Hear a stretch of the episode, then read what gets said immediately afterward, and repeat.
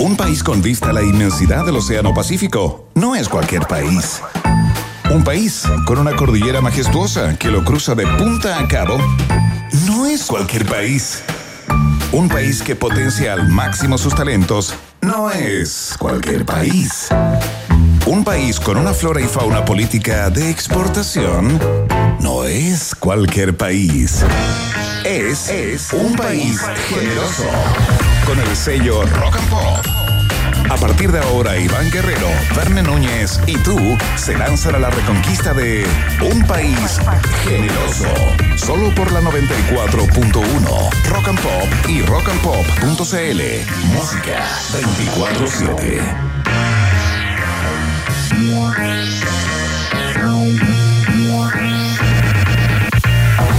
Muy bien, roedor y roedora. Una nueva semana en el ruedo. El país generoso ya está en el aire a través de todas las plataformas de rock and pop. Para que sepas, si es que estás medio perdido por ahí o perdida, rockandpop.cl, por ahí nos escuchas en el device que quieras. Esa es nuestra plataforma de conexión en el mundo digital, en el mundo análogo, por supuesto, en la 94.1, ya lo sabes, eh, la frecuencia histórica de Rock and Pop. Y saludamos de inmediato a la gente que nos escucha en Temuco en el 93.5 y a Iquique en la 93.9. Tenemos un programa copioso en términos de información en el día de hoy, porque el fin de semana siempre deja mucho y este día lunes ha estado particularmente eh, cargado desde el punto de vista informativo. Vamos a estar conversando, por supuesto, de los ventiladores mecánicos de la CPC. Vamos a estar hablando acerca de las nuevas declaraciones del ministro París, que siempre entrega mucho material, por supuesto.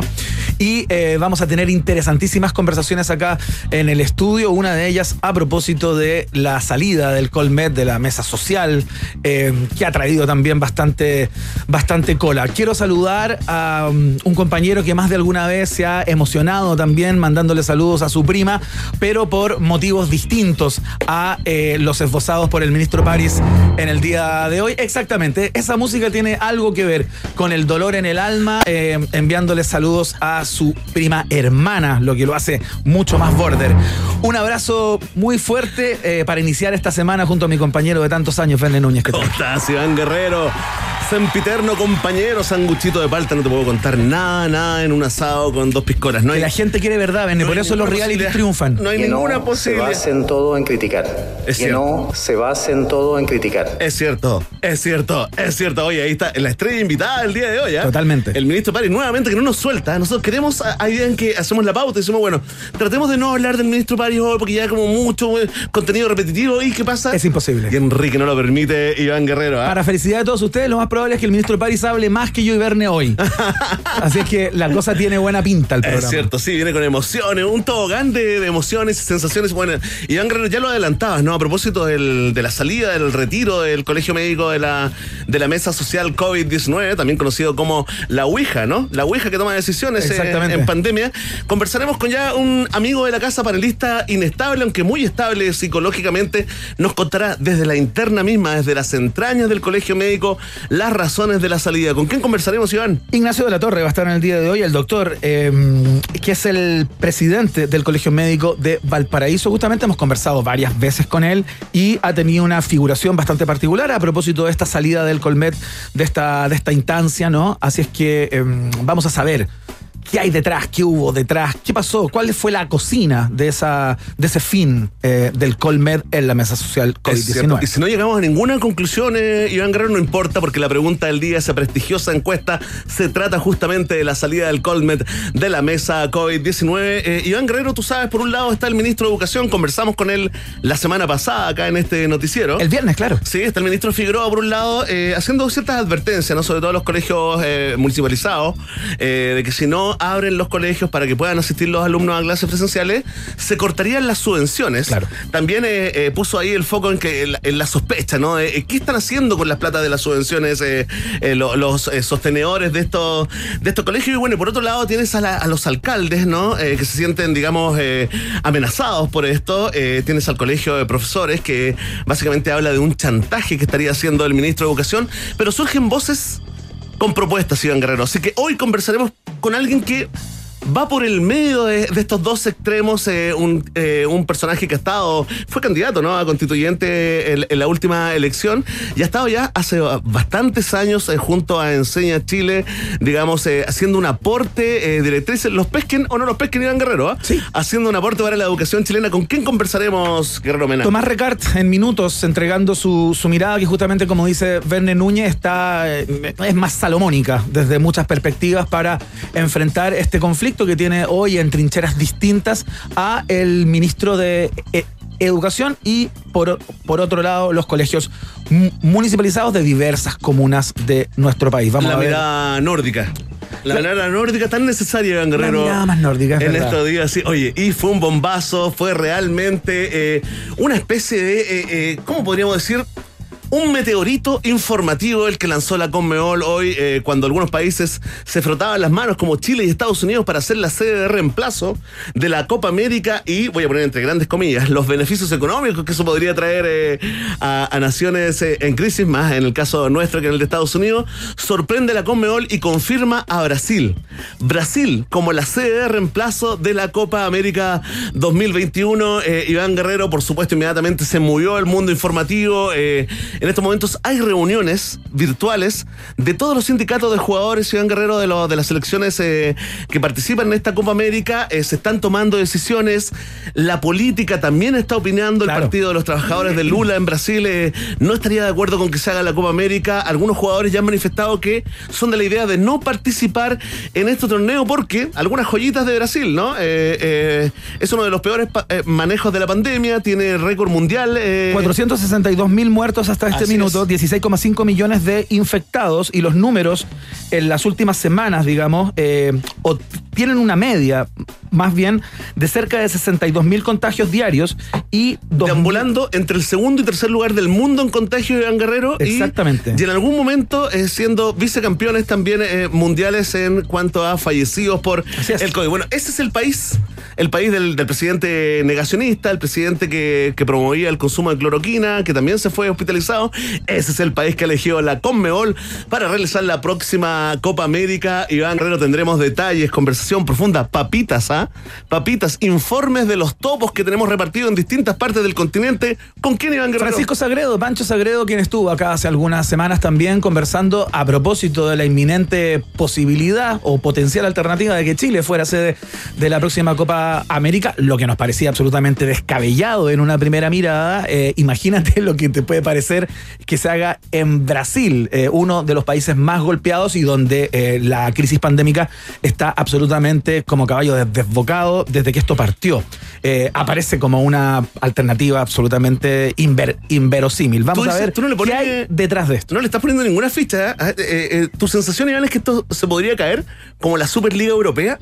¿Podría de sensación- alguna forma la, la presión eh, social, política, terminar con esta idea? O sea, lo que yo estoy viendo es, aparte de los números que comentábamos, que están absolutamente fuera de toda norma, eh, la presión política por parte de las fuerzas opositoras a Bolsonaro, que también pues. ya están eh, levantando la voz y bastante no solo en fuerte. Brasil, ¿eh? en el resto del continente también. Y el movimiento social, Verne Núñez. Recordemos que la semana pasada ya hu- hubo una, una, una protesta, digamos, bastante masiva en Sao Paulo, lo que hace prefigurar que eh, los movimientos sociales allí ya se están activando, cosa que también es un pelo más para esta sopa que no sabe nada bien hasta, hasta ahora. Pero la FIFA es la FIFA y la Conmebol es el hermano eh, menor, Sí, Iván. Guerrero, y siempre el hermano chico sale mucho más avispado ¿ah?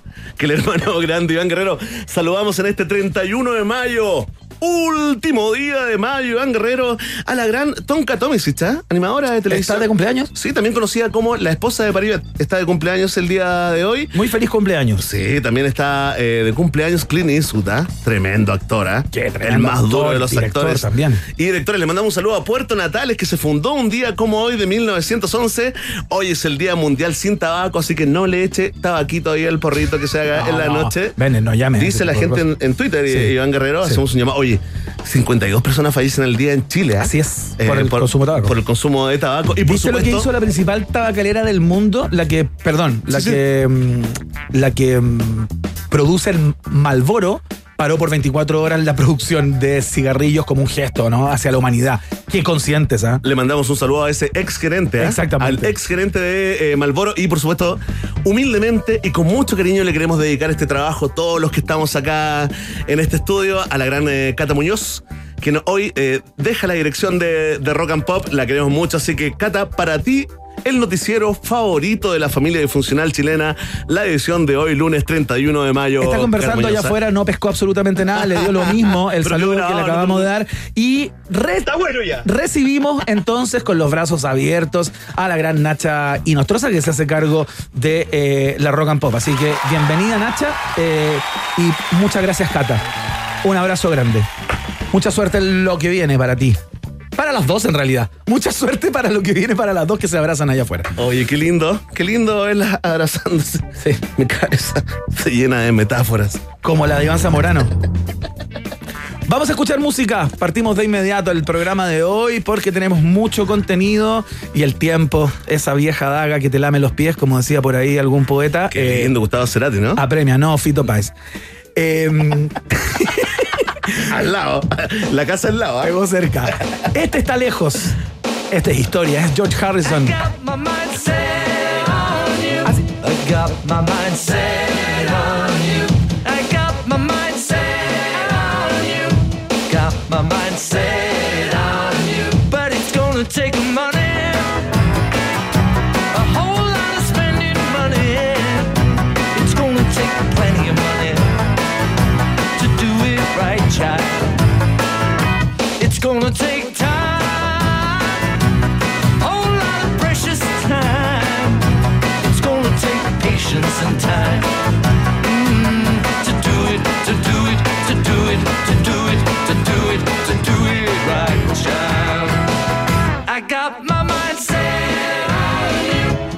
got my mind set on you. I got my mind set on you.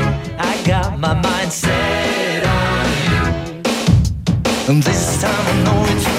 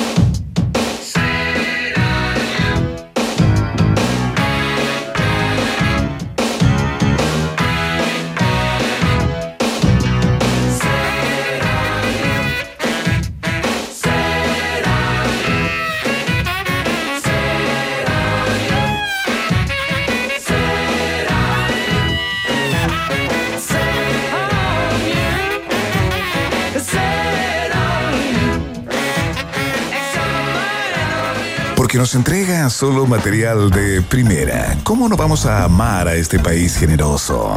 Iván Guerrero y Berna Núñez están en la 94.1. Rock and Pop, música 24-7. Hoy estaba viendo acá en los diarios, Verne Núñez, que el Instituto de Salud Pública aprobó hace un par de horas finalmente eh, la vacuna Pfizer para mayores de 12 años de edad en nuestro país. Sí, se vendría una, una campaña de vacunación eh, a partir aproximadamente de noviembre, Iván Guerrero. Sí. Ah, que incluiría el verano ahí para todos los... eh, Sí, esto cobra mucho sentido. infantes. Esto cobra bastante sentido a propósito de eh, los dichos de algunos representantes asesores del, del MinSal que eh, han planteado que para esta para que realmente se, se materialice esta inmunidad de la cual llevamos hablando bastante tiempo, la inmunidad de rebaño, de capullo, eh, es inminente o es importante que eh, se vacune el 100% Sí. de los chilenos y chilenas Vamos con la inmunidad de manada, mejor. en, de manada, en- claro. en esta alegoría del mundo animal y, con tres dosis, ¿ah? y bichitos. Con tres dosis, escuché en el día de hoy, como para que la inmunidad sea, para la que la inmunidad, digo, sea como efectiva en un 100% y podamos estar, eh, digamos, sin preocupaciones o, o con los contagios casi cercanos a cero. digamos. Y sobre todo sin mascarilla, Iván Guerrero, ¿ah? que finalmente es lo que más le importa a la gente. ¿ah? Poder abrazarse, compartir los aerosoles. Sí, exactamente, es la lo que hemos hecho normalidad. históricamente. Sí, pues, ¿ah? Son amigos, no son amigos. Antes de la sopa de murciélago. Y ahora uno era dice- todo tan distinto. Ahora uno dice, "Mm, ya no es lo mismo. no es lo mismo. Iván Guerrero, Yo oye, estaba acostumbrado a besar a todos mis amigos y mis amigas. sí, sí. Oye, eh, sí, es que me acordé una vez que lo intentaste conmigo. No, no, no, no, me Yo te refiero. tuve que poner, sí, te tuve que poner un paralelo una Estoy vez. hablando de un beso en la mejilla. No, pero yo estoy hablando de otra cosa. Una vez que te acercaste, ¿te acuerdas? Te acercaste mucho. Ah, pero ¿por qué vamos a hablar? Si no, uno de repente tú tiene el noches tema. Tú pusiste- tiene noches más confusas. Tú pusiste el tema. No hay que confundir, no hay que confundir la amistad, Iván Guerrero. No, yo de, confundo. de trabajo, ¿ah? No. Pero si al día siguiente hubiéramos seguido siendo los mismos. No sé. Tal vez para ti es más fácil. Oye, ya está. Vamos con lo que la gente está esperando. La mitad más uno de eh, los chilenos y chilenas. Estos son los titulares en un país generoso.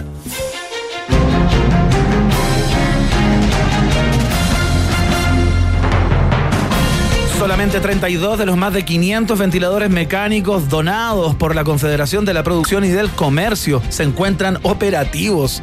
Juan Sutil, líder de la gremial de empresarios, se comprometió a devolver una por una las alabanzas, loas y parabienes que le propinó la prensa por tan elevado acto de filantropía. Sin intereses, dijo. ¿ah? Según testigos, las máquinas habrían sido compradas en la sección Juegos Infantiles de AliExpress y solo habrían funcionado para darle oxígeno a Sebastián Piñera y al en ese entonces cuestionado ministro de Salud, Jaime Mañalich. No, no. Oye, tremendo caso este, el de los ventiladores. Nos entramos, mira, anoté yo para que no se me olvidara, Iván, todo lo que eh, eh, reclamaron desde que llegaron muchos profesionales, la mayoría perteneciente al colegio médico y la mayoría trabajando en la primera línea de la, de la De la salud, de los hospitales y clínicas. Mira, no tenían, algunos no servían, algunos simplemente no encendían. Venían malos, claro. Otros eh, no tenían certificación, Claro. ningún tipo de certi- tampoco representación del fabricante. Otros eran inestables, o sea, funcionaban y después dejaban de Se funcionar. caía la señal. Tenían defectos de fábrica, eh, Iván Guerrero, y todo esto, digamos, eh, eh, fue visado por el ingeniero comercial, subsecretario de redes sociales, Arturo Zúñiga. Asistenciales. Él, él perdón, sí, es lo mismo, Iván. Él fue el, el que le puso el check y, y Claro. con eso, digamos, eh, se basó la CPC para Digamos, decir. digamos que Vamos con esto. la recepción de los ventiladores estaba, tenía que ser visada finalmente, en último término, por Arturo Zúñiga, justamente. y todo se hizo bajo la supervisión del MinSal. O sea, estamos hablando que los expertos o las personas que eh, de alguna manera tenían por misión que esos ve- ventiladores, acuérdate los fundamentales en ese momento, Verne Núñez, con cifras absolutamente disparadas de contagios, con hospitales atestados y todo aquello. Esto apareció como el maná caído Sí, pues. del cielo, ¿no? Para Y- que no digan que nosotros, los empresarios, somos mano de guagua, traje torero, ah, Exactamente. de cuero. Y se pusieron. Y nos ponemos con 10 mil millones de pesos en ventiladores mecánicos. Bueno, en la verdad, 32 se están usando Eh, eh, esto indica que 470 aproximadamente están ahí eh, Está guardados una- en bodega. En una bodega, claro, tal cual. O sea, me parece una cosa y- difícil de creer, digamos. O sea, está tan allá eh, que tengo la impresión que no sé cómo explicarlo. Es real, Como- Iván, como- es real. Oye, fíjate que estuve, estuve revisando las portadas de prensa el día en que, en que llegaron los ventiladores. Claro, eran santos, Y lo recibió el presidente de la República y el presidente encargado. Claro. los dos ahí dando, dando discurso. El presidente encargado, Juan Sutil, dijo que calculando, digamos, con la cantidad de ventiladores que habían llegado, él calculaba que para septiembre del 2020 íbamos a estar volviendo ya a la normalidad. Iván Exactamente, se puso inmunólogo, ¿no? Mira, se puso inmunólogo. Uno espera que, bueno, ok, los ventiladores no sirvieron para rebajar eh, fallecidos, pero ojalá que por lo menos hayan servido para rebajar impuestos a la gente que los donó. Bueno, es una gran duda que se instala también, que es algo que están cuestionando. Ya hay una, la bancada de diputados de la democracia cristiana está pidiendo una comisión investigadora para ver qué es lo que pasó, cómo es posible que hayan llegado todos malos eh, y que no hayan podido funcionar, digamos. Entonces esto ya está tomando otros ribetes y tiene otros costados. ¿Quién habló? Después de mucho rato, ¿ah? se le cayó el wifi. Se le cayó, el wifi todo el día. Exactamente, y ahora hace algunas horas, nada, menos de una hora, eh, Juan Sutil, justamente, el líder de la CPC, eh, contestó a la cantidad de críticas que se le hicieron en el día de de hoy y que el ministro París también, lo vamos a escuchar en un rato, eh, digamos, contribuyó para amilanar, ¿no? De una manera bastante, eh, no sé, me recordó a Espina del Happening con Ja. Eh, escuchemos lo que dijo hace solo minutos Juan Sutil. Y creo yo que aquí se está poniendo en telejuicio a empresas de, de muy buen nivel eh, que produjeron parte de estos respiradores y que tendrán que hacerse cargo. Y creo también que esto demuestra que muchas veces más Estado quizás no es tan bueno. Porque si esto hubiera llegado a un recinto privado, probablemente se hubieran calibrado adecuadamente en el momento adecuado con la calidad adecuada. Ya, espera, espera, espera, espera. Si usted no entendió, se lo explicamos en 30 segundos acá en un país generoso. Lo que dice Sutil, la respuesta, es que si estos ventiladores lo hubieran recibido privados y no el Estado, se lo habrían calibrado mejor, probablemente lo, habrían, re- lo habrían reparado y estarían utilizables. O sea, lo damos vuelta. Tremendo Es hashtag. increíble el momento ideológico de Juan Sutil, de alguna manera buscando la- alguna explicación, y voy a hacer como periodismo de anticipación, eh, pa- pre- preparando de alguna manera el, eh, el- el terreno para lo que viene, ¿no? Hablando, hay mucha gente que quiere más Estado. eh, Y no, po. No, porque los ¿Qué tiene que ver? ventiladores. Si los ventiladores siempre fueron para que el MinSal los distribuyera, el MinSal pertenece Venían al, malos. al gobierno, Iván. el gobierno Venían al malos. Estado. Venían malos, pero los recibió el Estado. El Estado se hizo cargo y por eso, si lo hubieran recibido privado, O sea, lo que está diciendo buenos. que se los pitearon en las bodegas, quizás. no sé. ¿En el masaje? Totalmente noticia en desarrollo, Iván Guerrero. Ahora vamos con el bombazo de la Conmebol, porque confirmaron a Brasil el tercer país con más contagios y vicecampeón del mundo en muertes por COVID como sede de la Copa América en reemplazo de Argentina, donde, comillas, no estaban dadas las condiciones sanitarias. Cierre de comillas. Iván Guerrero, la nación de la Zamba, se impuso en estrecha votación a Wuhan, Chernobyl, Fukushima, Gaza y el mundo número 7 de Mario Bros, que también postulaba como sedes del torneo. La final se jugaría en Manaos, única ciudad que pudo ofrecer a la Conmebol una variante propia del COVID-19 que aseguraría el contagio masivo de los futbolistas. Frente a las críticas surgidas en Chile y Estados Unidos, que también querían ser sede, ¿no?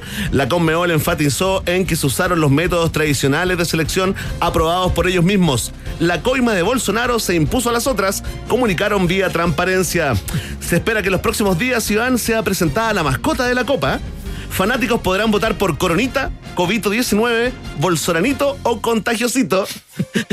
Cloroquina Power sería la energética oficial del campeonato. Iván Guerrero comparte esta información con el hashtag que vuelva Jado, ¿eh?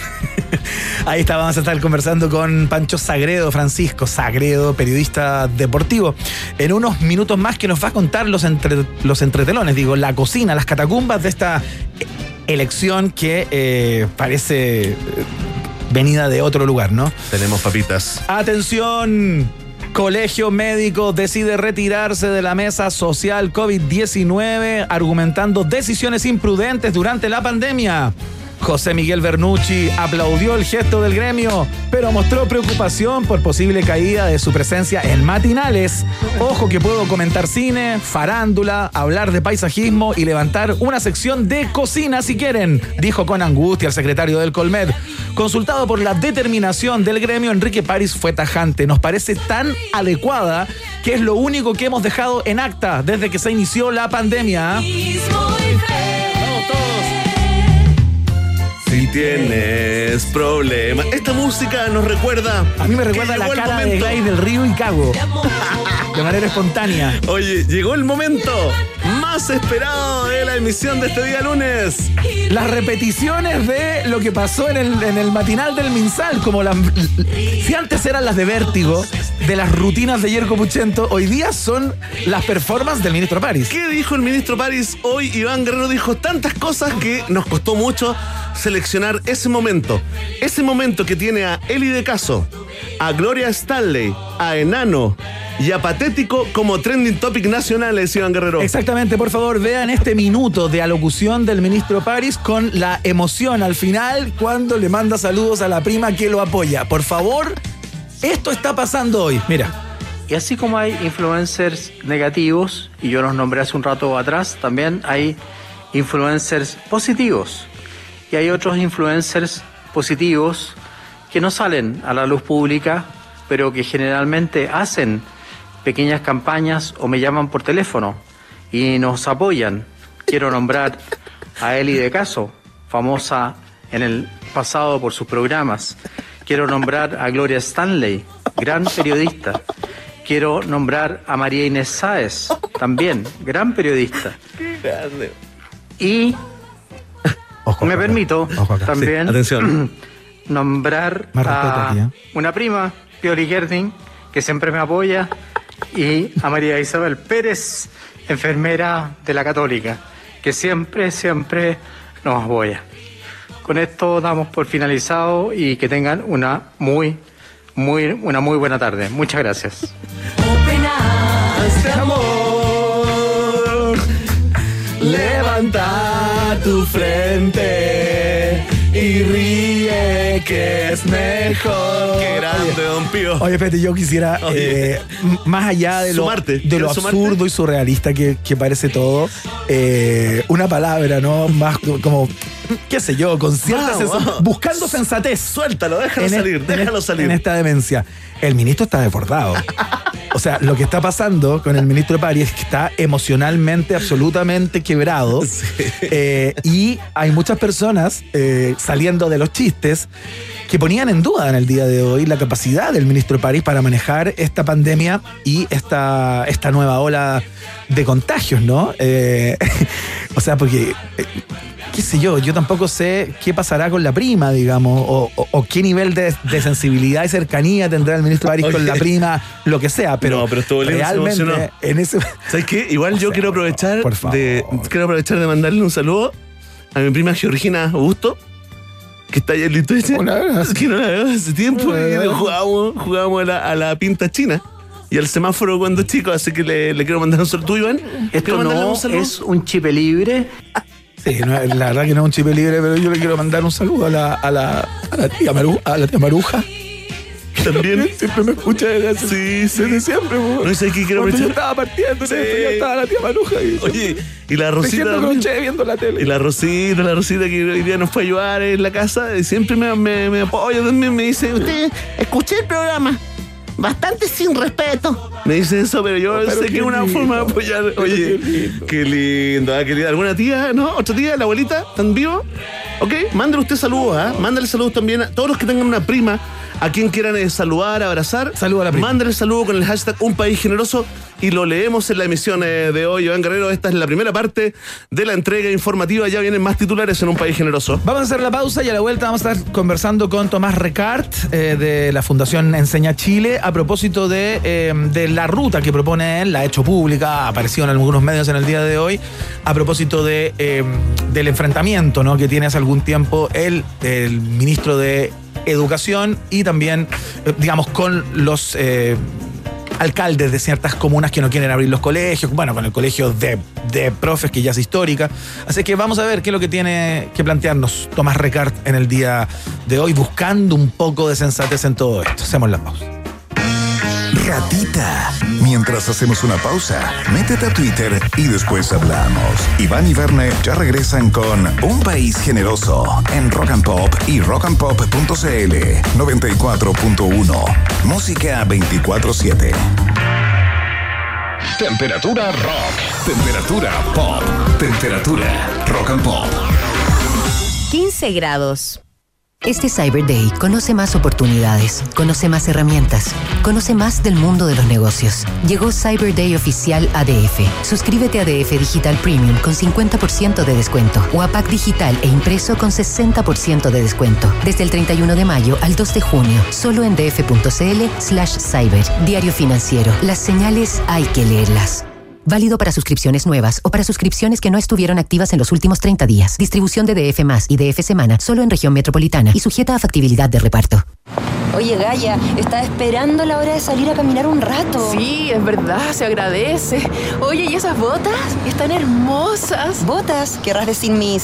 Cyberbotas. ¿Cyber qué? Sí, este Cyber Day ven por tus cyberbotas, cyberbotines, cyberzapatos o cybertillas en Skechers.cl. Cientos de productos con hasta 50% de descuento y toda la comodidad y estilo que solo Skechers te puede entregar. Ya lo sabes, las Cyberbotas. están en el sitio oficial Skechers.cl. Iván Núñez y Verne Guerrero. Perdón. Es que en un país generoso como este, todo puede suceder. Iván y Verne regresan a la 94.1. Rock and Pop. Música 24-7.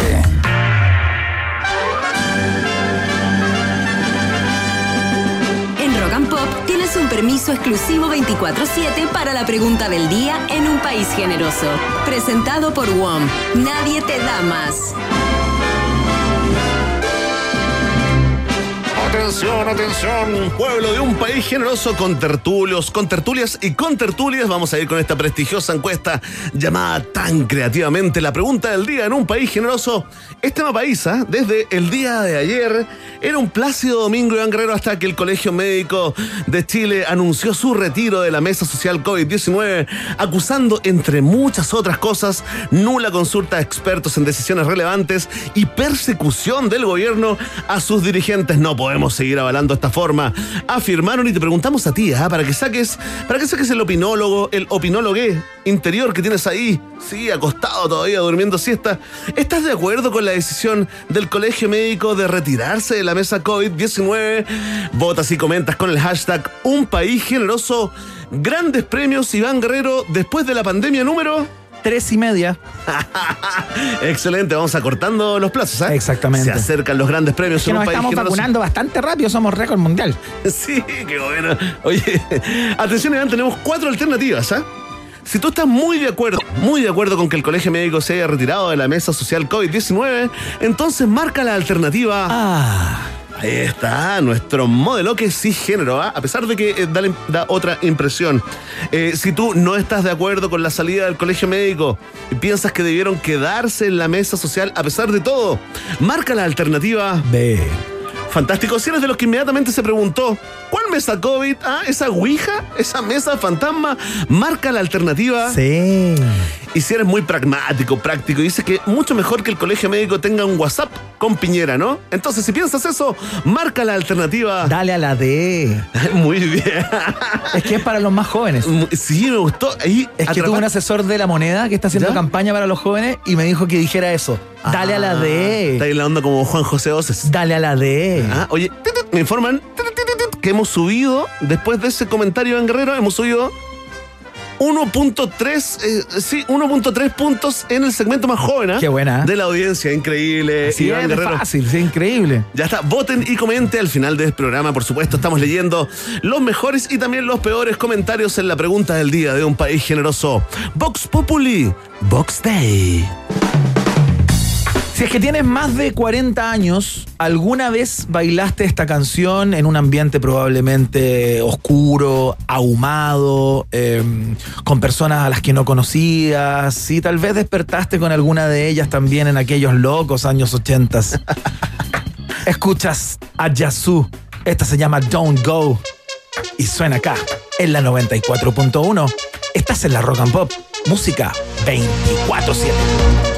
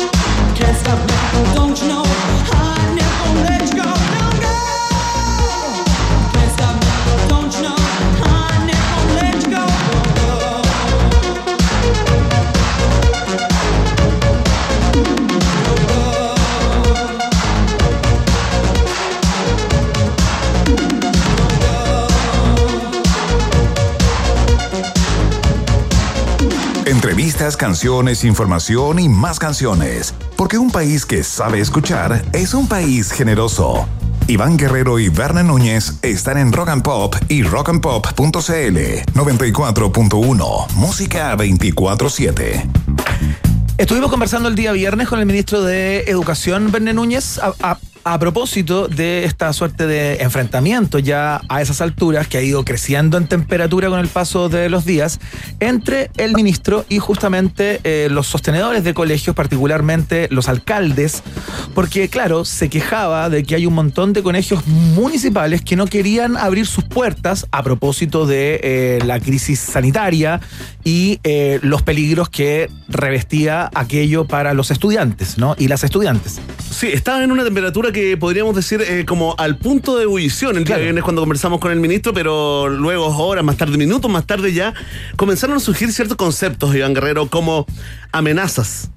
Chantajes, esa es la acusación del colegio de profesores y también de eh, varios alcaldes que están firmando una carta ahora Claro. eh, contra el ministro y también aparece el gran concepto de acusación constitucional. ¿ah? Exactamente. Lo están amenazando también al, al ministro de acusarlo constitucionalmente, cosa que podría derivar en, eh, en la salida de su cargo, si es que el Parlamento así lo, así lo, lo dispone, Iván. Entonces va creciendo esta polémica, está bien polarizado, está bien de extremos la, Sí. la opinión, el enfrentamiento entre, entre, entre estas dos miradas de qué hacer con los niños, con las niñas, con los estudiantes de Chile. ¿no? A propósito también de que el ministro amenazó, o por lo menos planteó la posibilidad de, eh, quitar las subvenciones justamente a los colegios que eh, no abran sus puestas. Queremos buscar, eh, digamos, en, la, en, la- en el ánimo de aportar y ponerle un poco de luz a este momento. estamos con el director de la Fundación Enseña Chile, Tomás Recart, que hace bastante tiempo trabaja en este ámbito, en este mundo, ofreciendo justamente soluciones y alternativas para, eh,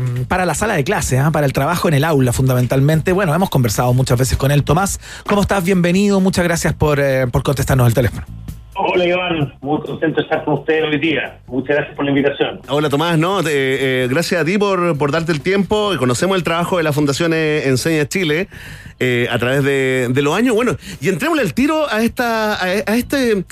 A esta disputa que tenemos, a esta, a esta cosa que ya está tomando un color de hormiga. eh, por un lado, los alcaldes, ¿no? Eh, también el colegio de profesores, los profesores colegiados, ¿no? Hay otro grupo de profesores que, que estaría apoyando al ministro, pero te hago la pregunta, Tomás, para que iniciemos la conversación. ¿Se deben abrir los colegios de Chile para que los estudiantes vayan a clases presenciales? Rotundamente se deben abrir las escuelas y los liceos lo antes posible, porque aquí no solamente hay un tema académico, sino que también hay un tema de salud mental, eh, hay un tema social de los estudiantes que necesitan ver a los amigos, las amigas, y además tenemos profesores que están muy cansados, tenemos familias que están agotadas y estudiantes también que no dan más. Y hoy día, al contrario del año pasado, tenemos mucha evidencia para afirmar lo que yo acabo de decir, porque uno, sabemos que los contagios no se dan en la escuela, se dan principalmente en los espacios sociales.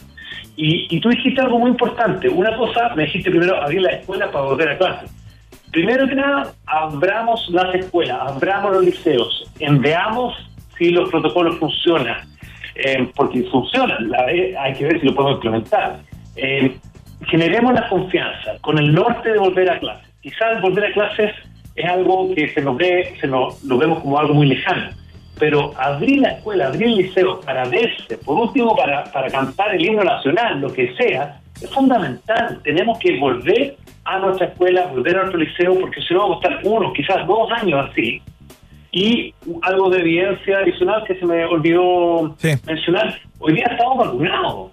O sea, hoy día la vacuna, de hecho, hoy día mismo se, se, se vio que la vacuna está surgiendo efectos para, para jóvenes sobre los 12 años. Entonces, yo me pregunto por qué no. Y aquí es lo lamentable, que estas cosas se polarizan porque se politizan. Y yo me pregunto si aquellas personas que no están promoviendo volver a la escuela, volver al liceo, tienen a un hijo o una hija en la casa, sin ayuda, hijo chico, hija chica, y lo ve sufrir estos últimos años. A mí me cuesta entender que un papá y una mamá que vea a su hijo encerrado quiera no volver a clase.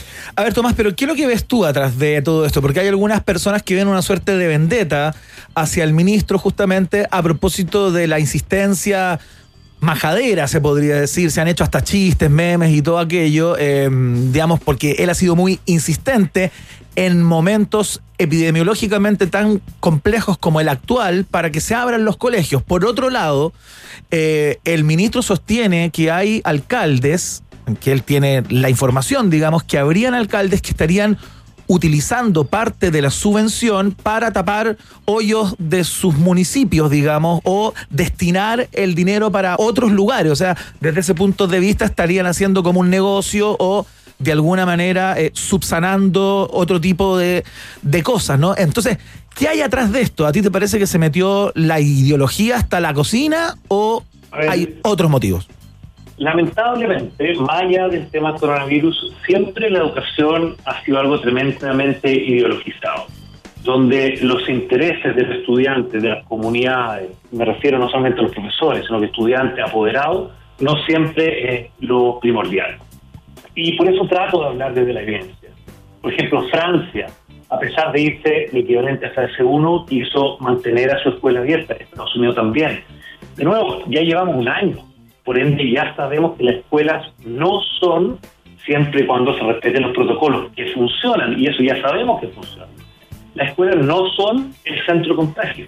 Los centros, lo- lo- los espacios de contagio son los espacios sociales, se puede decir. Ya sí, eso se entiende, pero ¿qué es lo que hay atrás entonces, Tomás? ¿Qué es lo que ves tú, digamos? Es, es- es esta ideología de, eh, o, o esta lucha instrumental, se podría decir, de que cualquier cosa que diga el ministro nos ponemos en contra. O sea, ¿cuándo hemos, vi- cuándo hemos visto que el Colegio de Profesores ha apoyado en una cosa a lo que dice el ministro de Educación o la ministra de Educación? Quien quiera sea, si no se trata del ministro actual. Entonces, ahí es donde uno desde la sociedad civil lamenta profundamente esto. Y yo me hago la pregunta tan sencilla como, si una de esas personas tiene a un hijo chico en la casa o tiene una hija chica, eh, por un año y ve el deterioro tanto cognitivo como mental como social que tiene, seguiría pidiendo lo mismo. Oye, Tomás. Aquí lo que lamento es que nos pasamos la cuenta política pensando en la elección y no en la próxima generación. Oye, Tomás, entonces, eh, hoy día yo escuchaba al nuevo, eh, digamos, eh, presidente del Colegio de Profesores, ¿no? Quien decía bueno, que, el, que el ministro vivía en una realidad eh, paralela, que, que creía que todos los colegios eran como en el que estaban sus hijas, ¿no? Y que, y que los colegios no tenían ni siquiera alcohol gel, los colegios así como normales, ¿no? Eh, también eh, otro, eh, un grupo de alcaldes eh, está crimi- criminalizando también eh, a, a la intención del ministro de abrir los colegios para las clases presenciales. ¿Esta gente estaría opinando, según tú, desde, digamos, eh, las pasiones, desde la ideología, no basado en los datos? ¿Esta gente miente cuando dicen que, que los colegios no tienen eh, la infraestructura necesaria para recibir a los alumnos, que, que no tienen los presupuestos aprobados, que no tienen ni siquiera alcohol gel para recibir a los estudiantes? Yo ¿Tomás? Aló, Tomás, estamos conversando con el director de la Fundación Enseña Chile, Tomás Recart, a propósito de eh, este ya virtual enfrentamiento entre el ministro de Educación y eh, los alcaldes de ciertas comunas a propósito de su negativa para abrir los colegios y liceos, fundamentalmente los que dependen de ellos. Por cierto, estamos restableciendo la relación. O sea, más bien Los eh, poderes fálicos. el contacto. eh, eh, La relación fue como mucho vecino. ¿eh? Como en, en tan poco rato Sí, es que ya estamos- sería como curioso. Es que ¿no? estamos polarizados, ¿ah? Estamos polarizados. Oye, dicen que acá en, eh, en Rock and Pop hay una especie de dispositivo. ¿Ya? Que cuando uno hace una pregunta a Fernando Paulsen, se alarga mucho en la pregunta. Exactamente. Se corta el entrevistado como una forma de dejar una huella, una herida en tu corazón periodístico. Pero aquí está Tomás, ¿ah? ¿Estás por ahí, Tomás? No, estamos tratando de restablecer el contacto con Tomás Regal. Bueno, no sé, podemos escuchar una canción si quieren por mientras y a la vuelta retomamos con Tomás porque justo se cortó Eso. cuando... Ah, ahí está Tomás. Tomás, está, Tomás. ¿estás por ahí? se cortó, Ya. disculpa. Ya, oye, pero escuchaste la pregunta para no repetirla de nuevo, porque Sí, era eterna, sí. era de Fernando No, Paulsen. Deja, de- deja, deja dar un caso más, más que salió hoy día en la prensa. O sea, hoy día en, en- en Antofagasta, por ejemplo, que estamos en fase, está en fase 3. Hay 47 escuelas municipales que ni siquiera abren. Entonces yo ahí hago la, la pregunta. Perfecto, quizás no están las confianzas para volver a clases, pero ¿por qué no están las confianzas para abrir la escuela?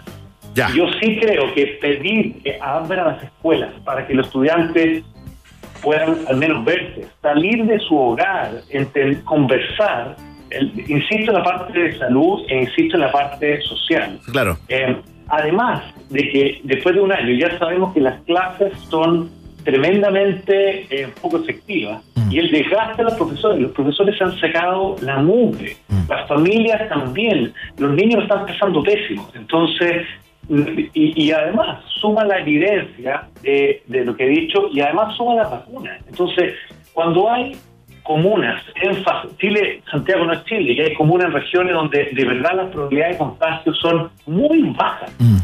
Eh, y por eso uno se hace la, la pregunta, ¿por qué politizamos tanto estos temas? Entonces, tu, tu postura, Tomás. Ah, Tu postura, Tomás, sería, eh, para que quede súper claro, ¿no?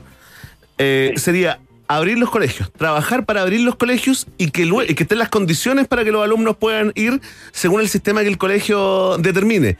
Y que sean los padres y apoderados los que tomen la decisión. ¿Esa No, sería como tu postura, no? Mi postura es que se abran las escuelas, que se abran los, los liceos y que en ese proceso yo me imagino que la gente va a ir agarrando confianza para volver a clases. Yo Ya. entiendo que después de un año la gente no sabe si van a funcionar los protocolos. Entonces, u- tres cosas. Uno, volver lo antes posible a la escuela y al liceo. Segundo, los protocolos funcionan. Hay muchas escuelas, muchos liceos que han hecho el protocolo y funcionan. Tercero, démosle tiempo al tiempo para que esa, para que esa vuelta a, a la escuela, al liceo, termine siendo algo fundamental que es volver a la clase. Y ahí hay una serie de, de, de llámese, em, consejos, ¿verdad? Eh, poder acompañar al profesor. Los profesores están tremendamente desgastados y por ende es fundamental darle foco, no, no apuntar a lo que hacíamos a muchas cosas como lo hacíamos antes, darle mucho foco. En lo posible, no tener clase híbrida, porque los pobres profesores están presencial y con el computador. Ojalá poco, pero bueno y después ayudar con estrategias para, y, y es fundamental, en el fondo esta prueba, la vía, es, es fundamental saber dónde están los estudiantes para partir desde ahí, no partir desde el currículum nacional, porque eso lo va a frustrar más. Tomás Recart, te quiero traspasar. Sí, Tomás Recart, te quiero traspasar algunas inquietudes de las personas que nos escuchan a esta hora. Plantean justamente que eh, no le ven el costado ideológico, digamos, eh, a el, el legítimo.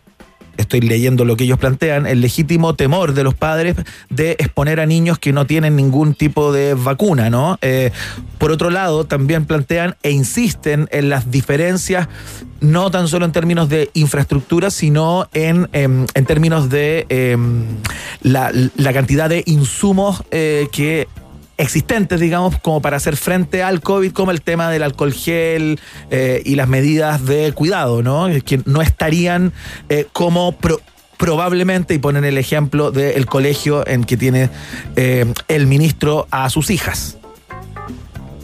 Mira, hay 12.000 escuelas y, o liceos, y o liceos en Chile, y hay 12.000 realidades distintas.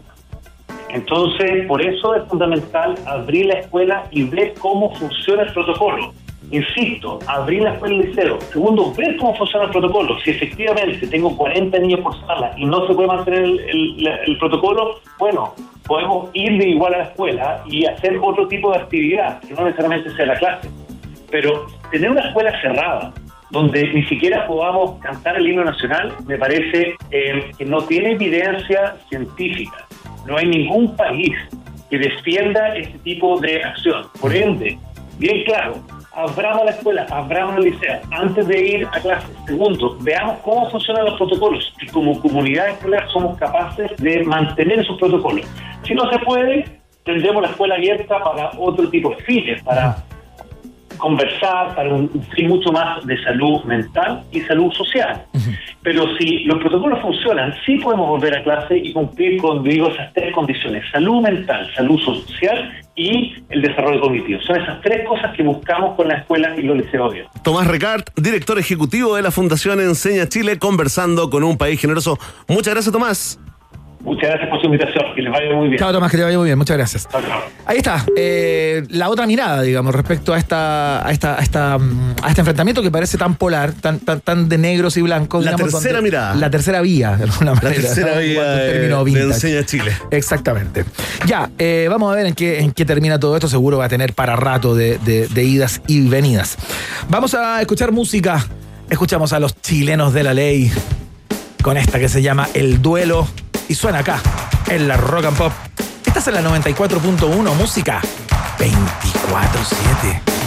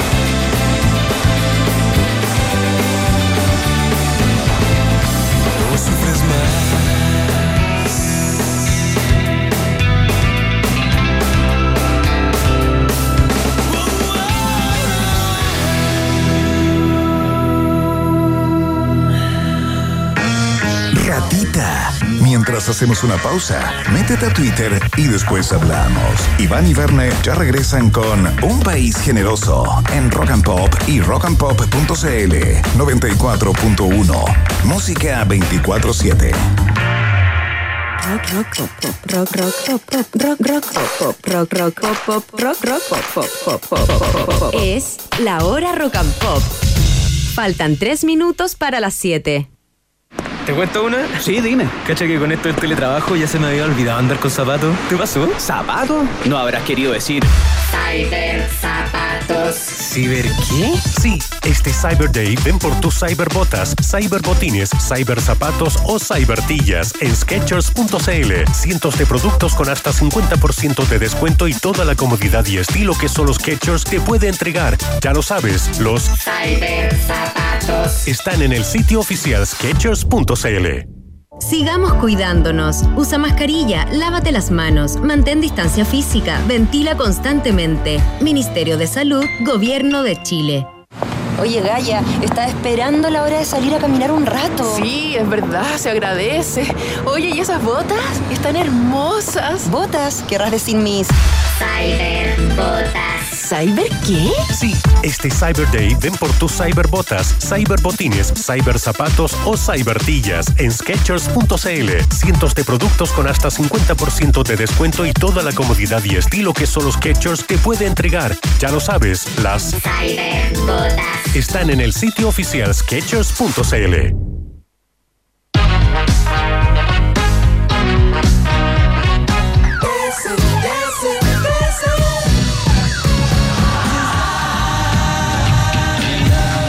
Sonidos que laten y son 24-7. 94.1 Rock and Pop.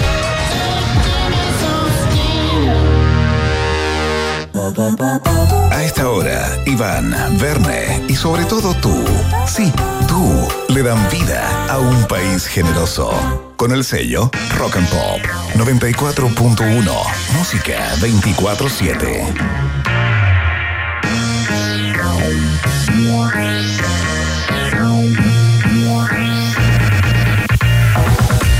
Hacía mucho tiempo que no pasaba esto, que entráramos a las 6.59 con ya acercándonos a las 7, como entrando en hora adecuada, perfecta, religiosa, matea al bloque de las 19 horas, Bene Núñez, que es el bloque en que generalmente viene eh, la segunda patita de los títulos, ¿no? Así es, en Guerrero, la mitad, menos uno de los chilenos esperando este momento, así que no hagamos esperar más a nuestra audiencia y vamos con la segunda entrega de los titulares en un país generoso.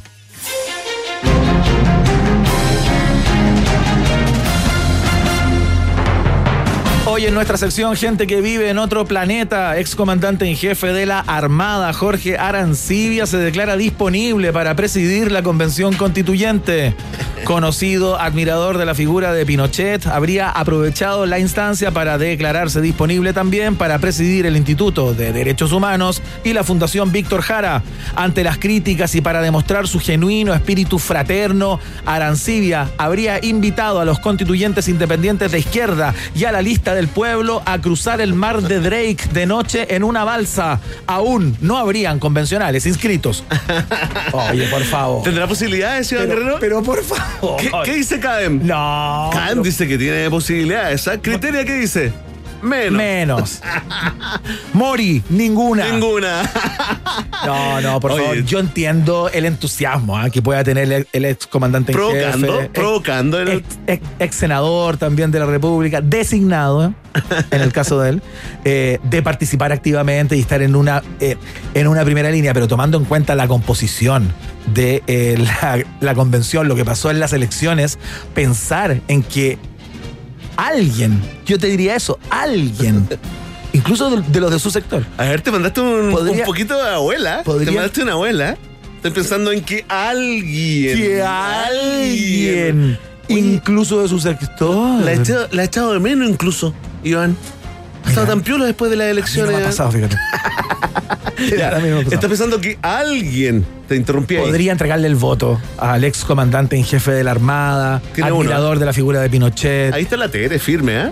¿Qué Tere? La Tere. Ah, Tere Marinovich. La Cubillo, ¿sabes? La Cubi. Yo te diría La que no. Cubi o la Marce. Yo como- diría que no. Como le decimos. eh, Prefieren autoproclamarse o hacer lobby para ser ellas que entregarle el voto Oye, porque imagínate la tirria que pueden sentir cuando se, se están proponiendo algunos constituyentes eh, que vienen de, de los pueblos indígenas. Claro.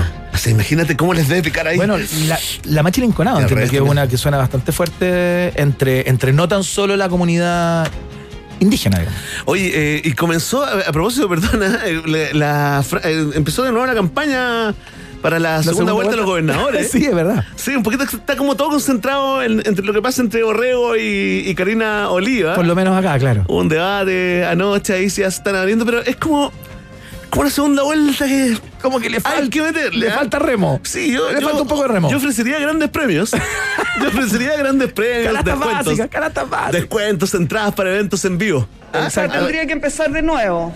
Es cierto, ahí está la abuela, ¿ah? La abuela, un saludo a la abuela. ¿Cómo está? No, ¿Cómo están echa. los nietitos? Sí, muy bien. Oye, continuamos entonces con las informaciones, los titulares en un país generoso. Atención, porque una veintena de manifestantes encapuchados y en bicicleta vandalizaron con piedras y fuegos artificiales las sedes de Renovación Nacional y la UDI en Providencia. Luego rayaron el memorial de Jaime Guzmán. Joven empujado al Mapocho por un carabinero fue uno de los detenidos. Atención, Iván, esta última parte del titular eh, eh, causó polémica en redes sociales, ¿ah? Sí, claro. Así que nos hacemos cargo, ¿ah? Frente a los intis- ¿Cómo, cómo? Frente a los insistentes comentarios de Noel Laformistas, estatuistas vaquedanistas y comunidad Paco Lover de Chile, este medio de comunicación llamado Un País Generoso ha decidido rectificar la tendenciosa y sesgada parte final de este titular. Donde dice, joven empujado al Mapocho por un carabinero fue uno de los detenidos, debe decir, delincuente común juvenil, extremista de izquierda y potencial terrorista islámico, pésimamente criado por sus padres que saltó voluntariamente al Mapocho para confundir a la opinión pública y culpar injustamente a un funcionario de la noble institución de carabineros de atentar contra los derechos humanos como parte de una operación dirigida desde Venezuela por el chavismo internacional, fue uno de los detenidos. Ampliaremos. Qué lindo trabajo retórico, Sí, ¿eh, Núñez? Lindo dejando contento el camino al fracaso, Ivana. Tratar de dejar contento a todo el mundo. Bueno, entiendo que esa- como un verdadero periodista. Sí. Muchas gracias. Yo sabía que tú, Enrique. Ah, perdón, se me salió. Es que No, le digo no, Enrique. ministro. Es que yo lo conocí. en- Lo conocí bailando al, al ministro. Gracias, ministro, por su apoyo. ¿ah? Neme, Gloria Stanley, Eli de Caso y Verne Núñez. Oye. En la lista de periodistas que vale la pena. Acabas de entrar. De ¿eh? Chile, así.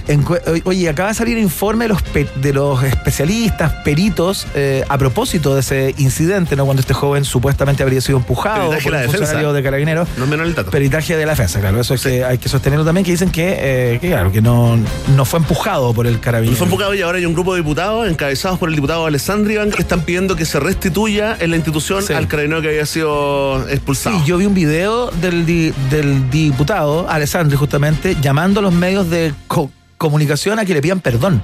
Sí, que Como le pidan que, perdón. Que haya un comunicado, digamos. Sí, eh, se puede esperar, ¿ah? Puede esperar. Ojalá sentado. Ojalá, pues sí. Y un ratito, sentado, sí. si no la varice, se le puede enredar. Oye, atención con la siguiente información, eh, eh, Iván Guerrero. Impactante el caso de Zapka Polak. De candidata a alcaldesa a escritora, Safka Polak publica libros sobre sexualidad en pandemia. Luego de haber llegado en último lugar a la carrera por el sillón de Macul, la ex presentadora de televisión comprometió, comprometió las ventas de, de su libro para pagar la deuda de la campaña a gobernadora de Catalina Parot, que quedó más encalillada que el aval de unidad constituyente. Respecto al libro, Polak agregó que el sexo en pandemia es como la votación de Chile Vamos en la última elección, mucho ruido en la previa y naca la pirinaca a la hora de la verdad. Oye, Safka Polak sacó el libro. Sorprende, ¿ah? ¿eh? Sorprende. Sorprende una, eh, una y otra vez Zapka Polak. Está haciendo mérito Iván Guerrero para ser invitada A a país este generoso. ¿sí? ¿Cierto? Sí, yo tuve la posibilidad de entrevistarla hace algún tiempo atrás a propósito del programa que estaba haciendo en, en tele, que vuelve ¿ah? muy pronto sin filtros. eh, llega Sin nuevamente. filtros. Exactamente. ¿Viste? Falta esa voz Y off, ¿ah? no me contó que estaba escribiendo este libro. No, lo, Mm. no lo mencionó, digamos, que tenía un plan B en el Te caso de no ser electa. Te ocultó alcaldesa. información, ¿eh? Me ocultó información. Te contó información Iván Guerrero. Igual me encantaría saber qué grado de expertise tiene ella en este tipo de temáticas, como sexo en pandemia. ¿Será escrito en su, en su condición de. Bueno, esa es la pregunta Claro. Que uno se hace. Sí. Son preguntas. ¿Es teoría o es Teoría o es Son preguntas válidas, Guerrero, ¿ah? Pero por supuesto. Aunque un poquito pertenecen al Chile que murió, un poquito. No, no, para nada. No, no, no, no. Quiero saber en tanto que desde qué, desde qué vereda ella escribe este libro. Es válida la pregunta. Probablemente desde la vereda del frente de la nuestra. Muy probable. O- ojalá. Ojalá. La verdad que ojalá que sea la vereda. Hashtag ojalá Dios quiera. Ojalá, Ojalá Dios quiera. ojalá Dios quiera que sea así. Atención, eh, vamos a internacional, a la nueva casa matriz. ¿ah? China revoluciona su política de natalidad y gobierno permitirá tener hasta tres hijos por... Que no puedo así. No puedo, largo Guerrero. Atención. Mira, mira. China revoluciona su política de natalidad y gobierno permitirá tener hasta tres hijos por familia. Frente a la drástica caída de nacimientos, la política del hijo único cambió el año 2006, Iván Guerrero. Y la- 16. sí, 2016. Y la cuota de bendiciones subió a dos por núcleo familiar. Número en la planilla Excel que resultó insuficiente para la cantidad de ropa que hay que coser, teléfonos que armar, ejércitos que llenar y arroz por cosechar. El presidente Xi Jinping anunció nuevas medidas para apoyar a las mujeres chinas en la crianza.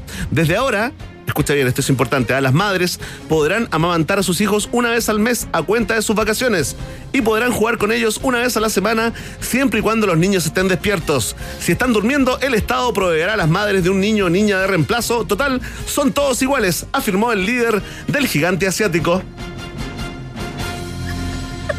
Ojalá que no haya gente rutina escuchando. Ya, pero ese sentido, ¿sabes cómo se dice en en sentido del humor? Porque eso. Sentido del Qué humor. poco sentido Sí, del humor. No sé, no un americano estúpido. Porque cuando dicen que son todos iguales se enojan. ¿Te Sí. acuerdas a propósito de lo que pasó con eh, esta parodia que se hizo de la banda de K-pop, esta, Coreana, sí, esta bro. coreana? Que Ah, BTS. que son todos iguales. BTS. es- BTS. Oye, qué fatal. BTS, habla en inglés, pues, Emi. Emi, Bueno, Emi, en vamos a salir de acá. BTS, sí. Esa fue la segunda entrega y final de los titulares en un país generoso. Ya conversamos en minutos con el doctor Ignacio de la Torre, presidente del Colegio Médico de Valparaíso, a propósito del el retiro del gremio de los doctores, de los médicos en Chile, del Colegio Médico, de eh, la mesa social COVID-19 por eh, las inconsistencias y eh, la sensación con la que quedaron luego de enterarse de que no había un registro, de que no tenían, eh, que, que muchas veces no estaban los integrantes para sesionar, bueno, etcétera, etcétera, todo lo que ya conocimos, ¿no? Y la gota que rebasó el vaso parece haber sido el pase de movilidad. Lo conversamos todo entonces en minutos con el doctor Ignacio de la Torre. Ahora escuchamos a la gente de Queen con esta que se llama Crazy Little Thing Called Love acá, en la 94.1.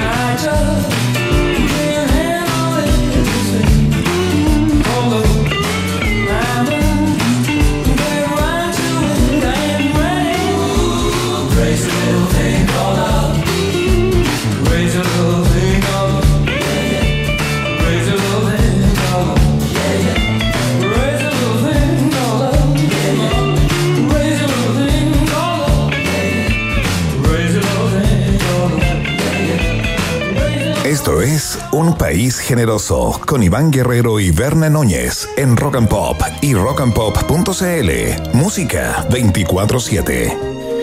Muy bien, con esta música plácida que probablemente es muy distinta a la que está sonando en el Parlamento brasilero, por ejemplo, cuando hay muchos opositores a Bolsonaro que un día dicen, por favor, eh, se pegaron en la cabeza, ¿cómo se les ocurre eh, dar el pase o dar el visto bueno para que eh, la Copa América se juegue en, Bra- en Brasil, justamente uno de los países del mundo más golpeados por la pandemia y, en donde esta parece estar absolutamente fuera de control? Eh, la verdad que cuesta mucho entenderla. Entender esta determinación eh, viniendo desde Chile, justamente cuando era uno de los países que potencialmente podría haberse hecho cargo cuando Argentina dijo nosotros no lo podemos hacer, sonó. De hecho, conversamos con nuestro invitado al teléfono justamente a propósito de ello.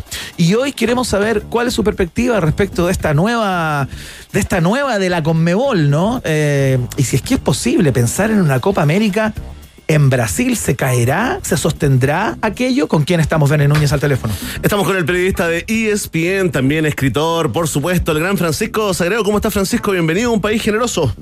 ¿Cómo están muchachos? Abrazo grande. Abrazo para ti también. Oye, cuéntame tu reacción. Quiero imaginarme, estoy cerrando los ojos en estos momentos. Le pedimos a la gente que, haga lo va mismo. escuchando la radio en el auto que cierre los ojos también eh, mientras va manejando. ¿Cómo recibiste esta noticia? ¿Tuviste algún antecedente? ¿Alguien te, te envió alguna papita? ¿La- ¿Lo viste venir, eh, Pancho, o no? Cuando supe que era Brasil, mi frase fue, me estáis hueveando. Sí, claro, por supuesto. Porque, pero es maravilloso, es como, es como un- una novela del realismo mágico de García Márquez, porque es como decir, ya, oye, hay un continente que está muy complicado con una pandemia mundial, pero hay un torneo de fútbol. ¿Qué hacemos? La lógica indica, no lo hagamos. Ok, lo hacemos. Después, ya, ya que lo, ya que lo vamos a hacer, hagámoslo en un país, en una burbuja sanitaria que sea más cómodo. No, lo hacemos en dos países, Argentina y Colombia. Bueno, ya, ya que no se puede hacer en Argentina y Colombia, busquemos otro país. ¿Cuál es el país más complicado con 16,5 millones de infectados, con más de 30 mil casos diarios, con cerca de 500 mil fallecidos? Brasil. O sea, ¿dónde lo hacemos? En Brasil. En Brasil. Entonces, es increíble. Pero bueno, así es la Conmebol. Y, y, y esto todavía puede mejorar aún más como, como cuento de ficción. A ver. Porque la, la Conmebol quiere aforo de público. Ah, habrían algunos y la, la Confederación Brasileña le estaría garantizando a la Conmebol, ojo que nos vamos a arreglar para que pueda entrar algo de público a los estadios. Oye, Pancho, esto eh, va eh, de alguna forma también contra la, la tendencia, digamos, los protocolos de internacionales, ¿no? Con respecto al, al COVID. Eh, uno inmediatamente se te activa. mm, se te activa la sospecha, ¿no? Eh, inmediatamente se te encienden todas las alarmas eh, y uno empieza a pensar en el negocio que hay detrás de esto, Pancho. Eh, se ha filtrado, se ha filtrado, no, es, no está confirmado, de que Chile habría dicho a última hora que no a ciertas exenciones tributarias que habría exigido la Conmebol y que parece que son rutinarias, son re- relativamente cotidianas eh, frente a este tipo de eventos. Chile habría dicho que no, Brasil habría dicho que sí, vengan con todo, les vamos a decir que sí a todo. Eh, con, con la historia, con la historia de tus reporteos en la, en la Conmebol, ¿te hace sentido esta, esta teoría, esta tesis? Totalmente, lo que pasa es que ustedes tienen que pensar que la Conmebol es un supraestado continental y que tiene su sede en el Vaticano futbolístico que es, que es Luque, en Asunción, donde tienen inmunidad diplomática, donde hasta hace muy poco tiempo entraban sin mostrar pasaporte, no necesitaban hacer aduana, era un chiste. Esto ha cambiado un poco, no mucho, no lo necesario, no lo suficiente, después del FIFA Gate, del Conmebol Gate y de la NFP Gate, porque en todas las, en todas las asociaciones ocurrió ese escándalo. Pero mm, entonces la Conmebol está acostumbrada a estas prácticas, entonces los perlas querían venir y decir, ya nosotros venimos, ganamos plata, millones de millones de dólares, pero no pagamos ningún tipo de impuesto. Y aquí lo que se les ofreció fue algunas exenciones eh, impositivas en determinados ítems. Por ejemplo, ya no paguen el IVA. Es un torneo de dos semanas, tres semanas, no paguen el IVA. Pero sí tienen que pagar impuestos, por ejemplo, por todo lo que tenga que ver con el ingreso de mercancías, con lo que tiene que ver con, con, con lo que es, eh, no sé, todo, todas las situaciones médicas, todo lo que traen las delegaciones. Y la Conmebol dijo, no, nosotros no pagamos impuestos, así que chao, no va. Y Brasil estaría dando esa garantía, la Confederación Brasileña de Fútbol, desde la época del doctor Avelanche primero y después de su yerno, el doctor Teixeira, da cátedra en todo lo que tiene que ver con manejo eh, de trigos sucios en, el- en el fútbol sudamericano, así que no me extraña esta situación. Y nada, van a hacer la Copa América. Yo, mira, Si hace igual, dices tú, eh, Pancho, apuestas que, que se hace, no, no, no, no podría cambiar como, como ocurrió ponte tú con la Superliga en Europa. Entiendo que, sí, y te lo complemento, entiendo que los sindicatos de futbolistas justamente eh, de los países involucrados en todo esto se están juntando en este minuto, seguramente hay muchos Zoom prendidos por ahí, eh, viendo qué es lo que hacen, ¿no? Eh, qué de- determinación toma, porque a todas luces esto parece eh, un descalabro. Lo que pasa es que ya se, los que se prendieron con esto son los uruguayos, los- la, la celeste, porque habló Suárez, y a- Luis Suárez, goleador, y habló el arquero, eh, Muslera, Fernando Muslera. Y ambos dijeron, la Copa América no se puede jugar, compadre, o sea, no está en condiciones, nos van a ir a, a- nos van a obligar a ir a meternos un mes a, a países que están en una crisis sanitaria terrible. Entonces quizás eso va a generar algún tipo de movimiento entre los capitanes de los equipos, no sé. Está, está muy difícil. Yo hace dos semanas cuando me llamaron, cuando me transformé ya en, en habitual de este programa. Sí, panelista inestable, Inestable le programa, Pancho. panelista inestable, me llamaron y, yo, y me preguntaron, ¿te acuerdan qué crees tú que va a pasar? Y yo les dije, no tengo idea. Y a menos de tres semanas del inicio, cualquier cosa puede pasar, muchachos, desde que aparezcan estadios con 20.000 personas hasta que se caiga el torneo. Lo único que tengo claro es que esas platas son millonarias de derechos televisivos y no solamente ya están pagadas, ya están gastadas, ya están repartidas. Em, Y no se puede correr la Copa América de nuevo, porque el próximo año hay Mundial de Qatar. Entonces, la situación es muy, muy complicada para Claro, la o se hace en Brasil o no se hace. Mira, en este momento estamos eh, viendo información en vivo y en directo, eh, marchas, hay una manifestación de la oposición en contra de que Brasil se hace la Copa América, todo el, el Partido de los Trabajadores de Lula. y fíjate, Lula. Pancho, fíjate, Pancho, que habló el ministro secretario general de la presidencia de, mm, de Brasil. Luis Eduardo Ramos, ¿no? Eh, dijo básicamente que eh, le van a pedir, en caso de realizarse sería sin público. A él le ha llegado solamente una, eh, le una petición, una petición informal de, eh, verificar si es posible liberar algún aforo, ¿no? Él dice que hasta el día de hoy serían solamente 10 equipos, 65 personas por delegación, todos vacunados. Una, sería como la, la disposición inicial de la, de la Confederación Brasileña. Pero lo otro que confirma es que recibieron la petición de ser sede eh, directamente del gobierno, ¿no? O sea, la Conmebol le pide al gobierno, el gobierno le pide a la Confederación Exacto. Brasileña de Fútbol. Dice, estamos en plena pandemia, en una situación difícil, mira, escucha esto, pero se está jugando el campeonato eh, brasileiro con 20 equipos de la Serie A y 20 en la Serie B. Es decir, se juegan partidos de fútbol en todo el país. No sé por qué algunos se mostraron eh, contrarios a la Copa, dice el ministro secretario de la presidencia de Brasil. Pancho, y yo te pregunto, los jugadores, sindicalizados o no, de Sudamérica, ¿tendrán el poder, por ejemplo, para oponerse y para decir, ok, nos ponemos de acuerdo y no vamos a jugar la Copa? O sea, si se pone de acuerdo Messi con Bravo, con Suárez, con Guerrero, con Neymar, un zoom entre ellos, o sea, y dicen no vamos a jugar, no van, no van. ¿Y quién, quién se va a oponer a esa situación? El tema es que, mira, hay otro libro. Tú sabes que Brasil es un Estado federal. ¿Qué implica claro. eso? Una cosa es la autoridad central, pero cada gobernador de estado, los alcaldes, ahí se produce un un quiebre absoluto en algunos estados importantes como el de Sao Paulo con Bolsonaro, son autoridades autónomas. Y por ejemplo, hoy día, en el estado de Pernambuco, ya sala- les lanzaron un comunicado, publicaron un comunicado que ellos no van, si es que les piden hacer Copa América, en su estado no se va a jugar ese torneo porque no están dadas las condiciones. ¿Qué pasa si en Sao Paulo empieza con eso? ¿Qué pasa si en, en el estado Carioca ocurre Donde ya las calles se están prendiendo, ¿ah? En, Sa- en Sao Paulo el fin de semana tuvimos a un millón de personas andando por las calles. Es que mira, es por eso lo que yo te decía, para, para complementar ese, es- esa lista que yo te daba de dónde no se puede hacer, dijeron, ya, no se puede hacer en Argentina porque hay pandemia. Ok, no se puede hacer en Colombia porque hay estallido social. Claro. Ok, hagámoslo en Brasil que tiene pandemia Y estallido social. No, sí, es de loco. Es de No, loco. sí, es, ma- es maravilloso. Oye, y además se está anunciando, esto es una filtración también, eh, Pancho.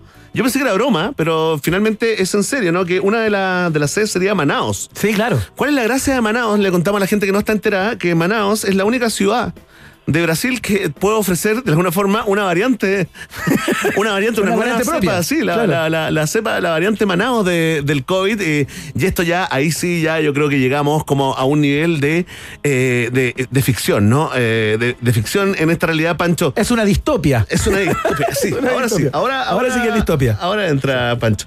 Oye, pero sí, fíjate que para el Mundial del 2014 hicieron un estadio en, en Manaus, que es un país donde no hay, o sea, es un estado donde no hay fútbol profesional. Claro. Se gastaron 350 millones de euros o de dólares en construir ese estadio.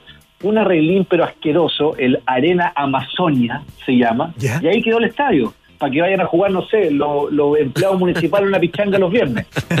Sí, lo he visto, lo he visto en fotos. Incre- eh, increíble. Pancho, eh, a modo de corolario, a modo de, re- de redondeo de esta conversación, ¿qué podría, que, quiero, quiero que actives el oráculo, ¿ah?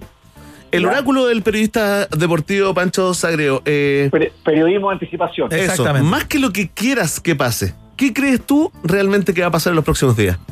que se va a jugar sin público en Brasil. Ya. Ahí está. Eh, vamos a ver qué es lo que ocurre en los próximos días, porque ya esto, eh, esto se va a cortar definitivamente de aquí a 24, 48 horas, digamos. No va a pasar más tiempo, porque lo que se tiene que mover para, para montar ese, ese espectáculo no es menor. Francisco Pancho Sagredo, señoras Oye, y señores. Un datito para cerrar. A ver, A ver, a ver, a ver. a ver. Porque todo puede ser peor siempre. ¿Ya? Ustedes como aficionados al fútbol, Sí. ¿Cuál es el único jugador indispens- indispensable, insustituible, clave en la selección chilena? Arturo, Arturo Vidal. Vidal. Bueno, Arturo Vidal es baja para los duelos contra Argentina y contra Bolivia, aún no es oficial. No se puede decir la razón, pero tiene que ver con lo que estamos hablando. No va a poder jugar ninguno de los dos partidos. Entiendo, No. a, a ver, lo que leí yo hace poco rato es que estaba con una con una con, con un cuadro febril a propósito de una amigdalitis. Exacto. Y en la frase del comunicado que dio la NFP en la mañana decía estado febril, no COVID. Bueno, la fuente que tengo es que van a mandar ese mismo comunicado, pero sin esa frase. ¡Oh! Ya. Se tiró su papita, Buena Pancho Sagredo, papita. por supuesto. Buena la papita. La vamos a saber seguramente en algunas horas. Francisco, te queremos dar las gracias por esta conversa, que te vaya muy bien. Muchas gracias por la gentileza de siempre. Abrazo muchachos, que estén bien. Abrazos Chao, a todos querido. los muchachos de ESPN. Ahí está, Pancho Sagredo entonces eh, entregando eh, su perspectiva respecto a esta situación que parece absolutamente venida desde otro lugar, ¿no? Desde otro planeta. ¿Qué pasó? ¿Hay golpes de algún ¿Cuántas comisiones? ¿Cuántas comisiones, eh, Iván Guerrero, eh, dejarían de recibir los dirigentes de la Conmebol ah, si no se hace? Había una merma ahí. Estaría empujando como loco ahí, ¿ah? arreglándole la corbatita No, a los Sergio compadre, no. Yo soy, La un, ética tipo por muy, sobre yo todo, soy un ¿ah? tipo muy valórico. Tú eres como el Harold del, Sí, del a mí no me interesa hacerme rico, compadre. Me, yo prefiero el, el viaje, disfrutar el viaje hasta hacerme rico. Sí, a mí tampoco, porque yo ya soy rico. Tengo salud, tengo mi familia que me quiere. Es que son los verdaderos valores al final. trabajo y Con me lo que se queda uno, si a uno lo van a tirar desnudo ahí en la tumba. Tengo ¿Para a qué? mi madre. ¿Qué va a hacer con toda la plata? mando y tengo a mi prima, que me apoya siempre. En este momento la quiero saludar. Y también a Gloria Stanley quiero Saludar, saludar. sí. A José María Navasal, yo quiero- Ah, no, no. no. Oye, ¿han mandado algunos saludos a las Murió, primas? no, murió. Han mandado algunos saludos a las primas. Pablo Liga aquí, ¿ah? Saludos a la prima, no me acuerdo el nombre, dice. Fantástico. Escuchamos a los Smiths a esta hora, sonidos ingleses a propósito de la final de la Champions, por ejemplo, de este fin de semana, que comentaremos con Patricio Hidalgo en los próximos días. Suena Panic en la Rock and Pop.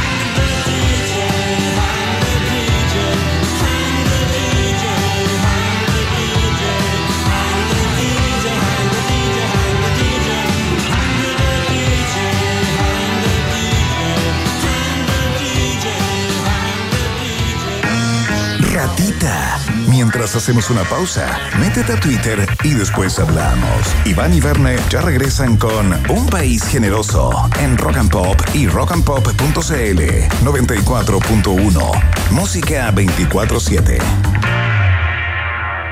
Temperatura rock.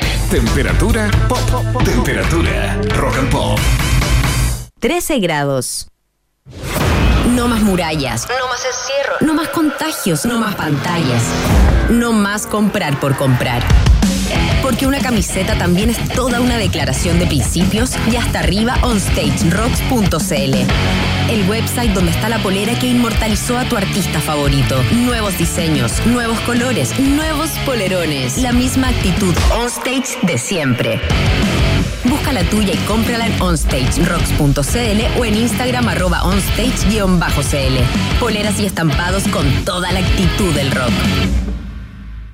¿Te cuento una? Sí, dime. Cacha que con esto del teletrabajo ya se me había olvidado andar con zapatos. ¿Te pasó? ¿Zapato? No habrás querido decir.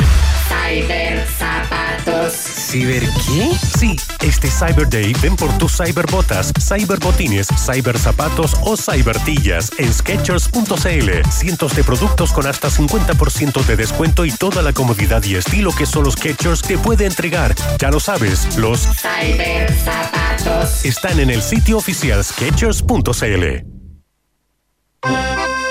¿Big Rata o Big Data? ¿Quién se queda con todo el queso?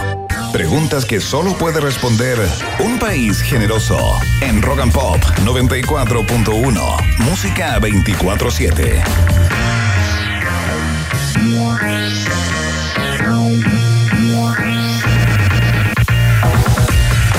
Muy bien, seguimos haciendo la fiesta informativa aquí a través de los micrófonos de la Rock and Pop. Eh, vamos a estar conversando en minutos nada más con el doctor José Ignacio de la Torre, presidente del Colegio Médico Bene Núñez de Valparaíso, que ha sido una de las voces autorizadas del Colmet, del Colegio Médico. eh, fundamentalmente en marcar eh, ciertas inconsistencias por parte de la autoridad. Y que apareció justamente en estos, en estos días, del domingo hasta, hasta este momento, digamos, planteando cuáles fueron eh, los inconvenientes puntuales que marcaron y que re- re- rebasaron el vaso, ¿no? Esa, esa gota que rebasó el vaso para el Colmet y que dijeron, ¿sabe qué? La mesa social eh, no va más. Y estamos justamente con él al teléfono, Verne. Sí, estamos con el eh, presidente del Colegio Médico de Valparaíso, el doctor Ignacio de la Torre. ¿Cómo está, doctor? Bienvenido a un país generoso nuevamente. Hola, muchas gracias por la invitación. Contento de estar aquí con ustedes en el país generoso. Sí, le, agradecemos porque ha tenido un día muy intenso, eh, nos imaginamos, al menos eh, mediáticamente hablando. eh, ayer impactó esto, aunque muchos decían que se debía venir, ¿no? A propósito de, esa frase que estaba tan de moda hace un par de años, doctor. eh, el punto ahí, la gota que rebalsó el vaso fue la inexistencia de registros de las reuniones de la mesa social eh, COVID-19, doctor, o es más que eso.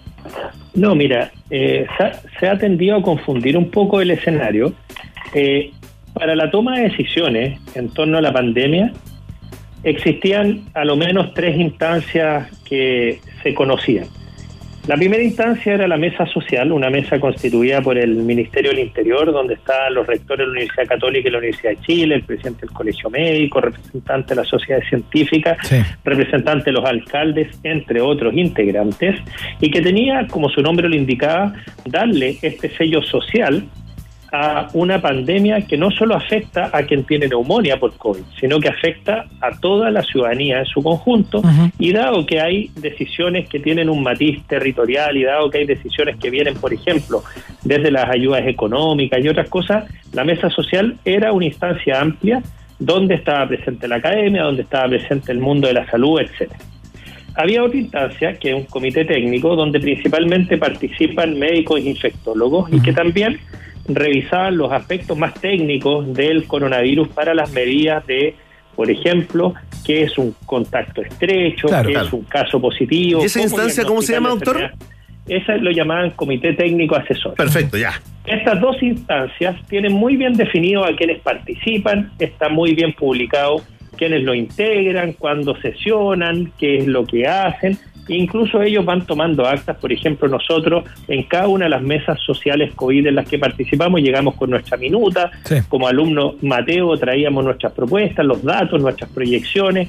Nosotros tenemos un departamento nacional de estudios públicos, de, de estudios de- eh, epidemiológicos que nos permitía llegar con información acabada, con modelos, con proyecciones. Sí.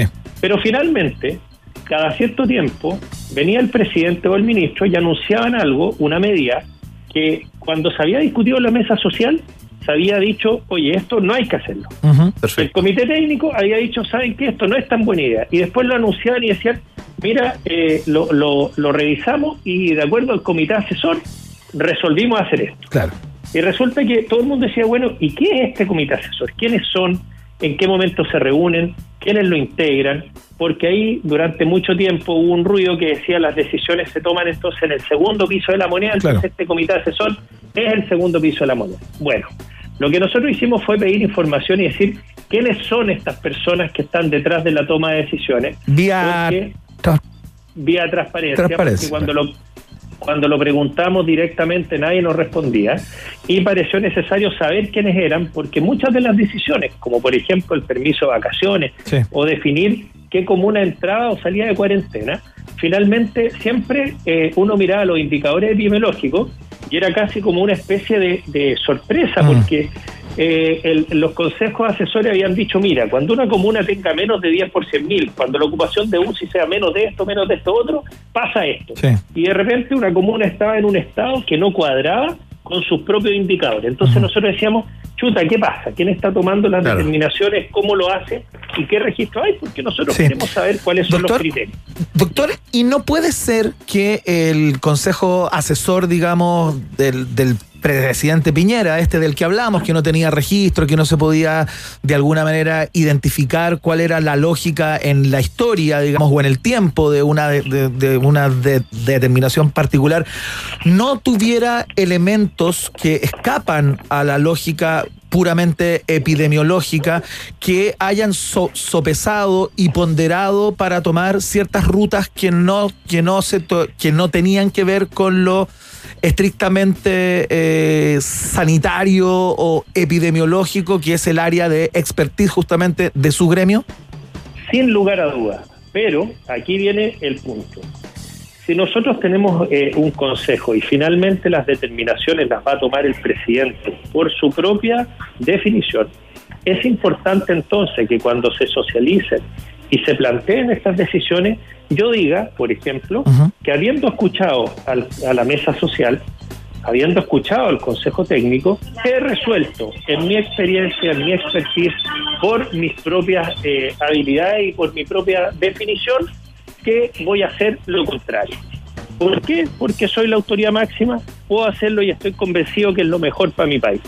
O sea, cuando tú vas a tomar definiciones, incorporas comités técnicos que te asesoran, es muy importante que le digas a la ciudadanía en base a qué y quiénes definieron lo que estás haciendo, porque lo que ocurrió, por ejemplo, con el permiso de movilidad es que se planteó a la opinión pública que esto había sido con la anuencia o había sido consultado, no sé, Claro. la mesa social. Aprobado. Y en realidad, rápidamente, toda la gente asume que esta es una medida entonces que el colegio médico, después de haberla revisado, la prueba, y la realidad era todo lo contrario. Nosotros no estábamos de acuerdo, creíamos que era una buena medida, pero para otro momento epidemiológico, y decíamos que no era el momento.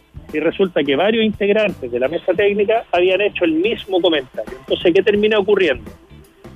Nosotros damos una recomendación y si la autoridad está en su pleno derecho de no hacernos caso. El punto es que eso hay que plantearlo así y hay que decir que habiendo escuchado la opinión de los expertos en ciertas materias, hemos ponderado otros elementos, así como lo decías tú, y con esos otros pon- eh, elementos ponderados he resuelto hacer tal cosa. Oiga, doctor. Pero, pero lo que no tiene que ocurrir, solo para terminar la idea, es que esta cuestión sea como el socio. O sea, te invento una entelequia ficticia, que es un comité asesor, que no tiene actas, no tiene registros, nadie sabe quién participa, y a cada rato te estoy diciendo, no, es que el comité asesor finalmente me dijo esto.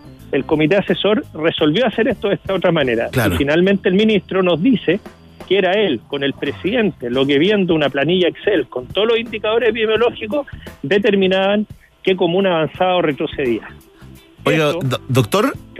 choca, disculpa, solamente para terminar de idea, eso choca con la lógica de un país que pretende tomar decisiones avaladas por la mejor evidencia científica, porque acá, cuando se trata de salvar vida humana, no podemos estar en la tincada, sino que tenemos que estar en el mejor respaldo que exista para la toma de decisiones. Oiga, el- lo, lo interrumpía, doctor, porque eh, solo para que no quede ninguna duda, ¿no? Entonces, claro, el, el colegio médico se retira de esta, de esta mesa social eh, acusando varias cosas, acusando varias cosas, una de esas, nula participación de expertos, ¿no? En estas decisiones trascendentales, también hay persecución de, de dirigentes, pero solo para que quede súper claro, doctor, las decisiones que se están tomando en términos de cuarentena, plan paso a paso, abrir o cerrar las fronteras, el aeropuerto, bla, bla, bla. Esas las están tomando entonces hoy en día el ministro, sus cercanos y el presidente. Bueno, fíjate tú que cuando hablamos de cerrar las fronteras, cuando se empiezan a presentar las primeras variantes eh, nuevas, sobre todo la británica, el comité técnico rápidamente sugiere cerrar las fronteras. La mesa social empieza a poner en sus minutas, hay que cerrar las fronteras. Esto, si no me falla la memoria, fue como en enero. Y fuimos uno de los últimos países en cerrar las fronteras cuando nosotros ya teníamos el problema eh, masivo. Y ya cerrarla en ese momento ya no lograba detener el ingreso de estas nuevas variantes a nuestro país. Ahí tienes tú un ejemplo real de una decisión que los técnicos recomendaron, que los expertos recomendaron, pero que la decisión de la autoridad fue en otra dirección. Entonces yo ahora te pregunto, al revés, y es lo que nosotros pretendimos hacer por transparencia.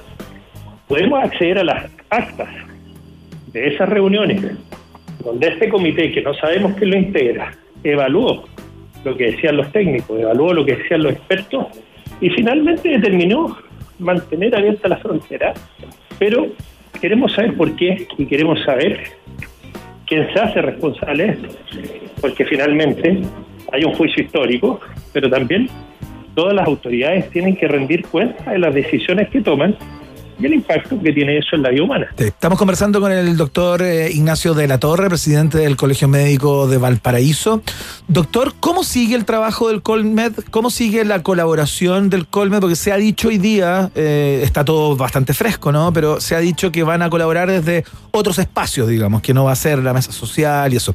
Eh, ¿Cómo son esos espacios y cómo va a ser la disposición de alguna manera más allá de estar disponibles para dar entrevistas en radio, para ir a programas de televisión, etcétera, etcétera, como lo han hecho desde un, desde un co- comienzo, ¿no? ¿Cuál, cuál ¿Cuáles van a ser las rutas a través de las cuales el Colmet va a seguir influyendo eh, en, eh, en la ruta que toma eh, la política pública? En primera instancia creo yo que vamos a seguir transparentando y socializando nuestras minutas, que lo que tienen son proyecciones, recomendaciones de corto, mediano y largo plazo.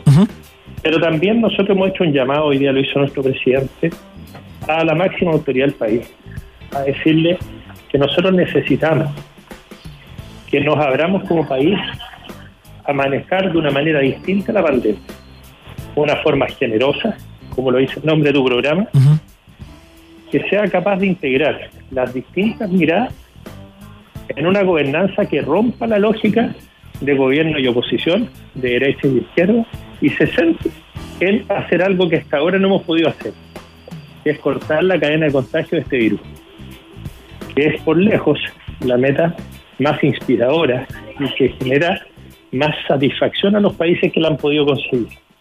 Cortar la cadena de transmisión para que nosotros tengamos menos contagios y con menos contagios, menos circulación viral y podamos recuperar nuestra vida como lo han estado haciendo en países como Portugal, Vietnam, como lo han hecho, por ejemplo, en Nueva Zelanda o en Australia. Doctor, y esto sería, eh, en, en- en términos, eh, digamos, resumidos, eh, establecer cuarentenas estrictas. Bueno, esa es una de las medidas que se plantean, pero en realidad lo que nosotros quisiéramos es que el gobierno genere una mesa de trabajo que tenga un carácter deliberante, que sea una mesa de trabajo amplia con distintos actores sociales para generar confianza en la ciudadanía y que las resoluciones que tomen sean de cara a la ciudadanía, que sean transparentes y que sobre todas las cosas seamos capaces de comunicar el riesgo de forma real y que esa comunicación no se transforme en una propaganda cuando son éxitos del gobierno para demostrar lo bien que lo hacen y cuando son malas decisiones de la oposición para decir lo mal que lo hacen. Eso no nos ayuda, eso no le ayuda a, los, a las personas, no le ayuda a sus familias, no le ayuda a los que están sufriendo. Nosotros necesitamos una gobernanza de la pandemia con una mirada que va más allá de eh, oposición y gobierno, sino que una mirada integrada de ser capaces todos de comprometernos, desde la responsabilidad del individuo hasta la responsabilidad. Doctor de la Torre, ¿está ahí? se nos cortó por un segundo. ¿Qué le pasó, doctor? Doctor. Como que se puso triste. Se puso triste, se empezó a bajar. Se empezó a bajonear, escuchándose a sí mismo. sí, se claro, la realidad bajonear. del, del país. A ver, doctor, ¿está ahí? Oye, yo le quería preguntar por el caso de COVID en la, en la Roja. En la selección. Claro, porque si Vidal alcanzó a entrenar con sus compañeros, ¿no tendrían que hacer todos cuarentena? Es una- ¿Efectividad? es una buena pregunta. Oh, Por contacto estrecho. no hay Eh, diversión posible. Claro, pero no hay diversión Yo posible. también le quería preguntar por los ventiladores de la CPC. Buena pregunta también, ¿eh? A ver, Buena pregunta que ¿cómo la, el lee, tintero. ¿Cómo la lee el doctor de la Torre? Oye, ¿y si escuchamos una cancioncita mientras eh, recuperamos? Es que parece que no va a haber- ya, es que parece que no vamos a tener que, no, que escucharla porque eh, vamos a escuchar Ya, cancioncita. Eso, escuchamos una cancioncita. sí, Escuchemos Me dio pena igual. Me dio pena. Esto del retiro. ¿Qué del-? Ah, no, pero es que parece que está ahí. ¿Volvió? A ver, doctor. Ahí está el doctor Ignacio de la Torre. Do- doctor, ¿escucha? Se nos cortó. Sí. Ah, qué bueno, doctor. Nos estábamos nos habíamos preocupado porque como que se fue eh, como apagando a poquito, así como yo le pido al gobierno que no Sí. y, Sí, así. No, no, no sé si habrá sido un acto de sabotaje en este caso. Los poderes fácticos. Oiga, doctor, a, a propósito de las cosas que han pasado en las últimas horas, ¿no? Más allá de la de, de determinación del Colmedi, que el ministro, curiosamente para muchos, ¿ah? o sorprendentemente para muchos, les haya dicho en el día de hoy que reconsideren esta, de- esta, esta, esta ruta y vean cómo, cómo, cómo volver a colaborar y, y participar. Saludo a la prima. Eh, quería saber qué le pasó. En todo caso, él tiene la llave para resolver este conflicto, porque en el fondo lo que nosotros estamos pidiendo es participar de una mesa Mm. Que tenga la capacidad de resolver, de deliberar de cara a la ciudadanía. Y él, como ministro de Salud, tiene la posibilidad y tiene la mayor cercanía con el presidente para generar esta instancia. Esta instancia no tiene otro objetivo que mejorar el manejo de la pandemia de cara a la ciudadanía.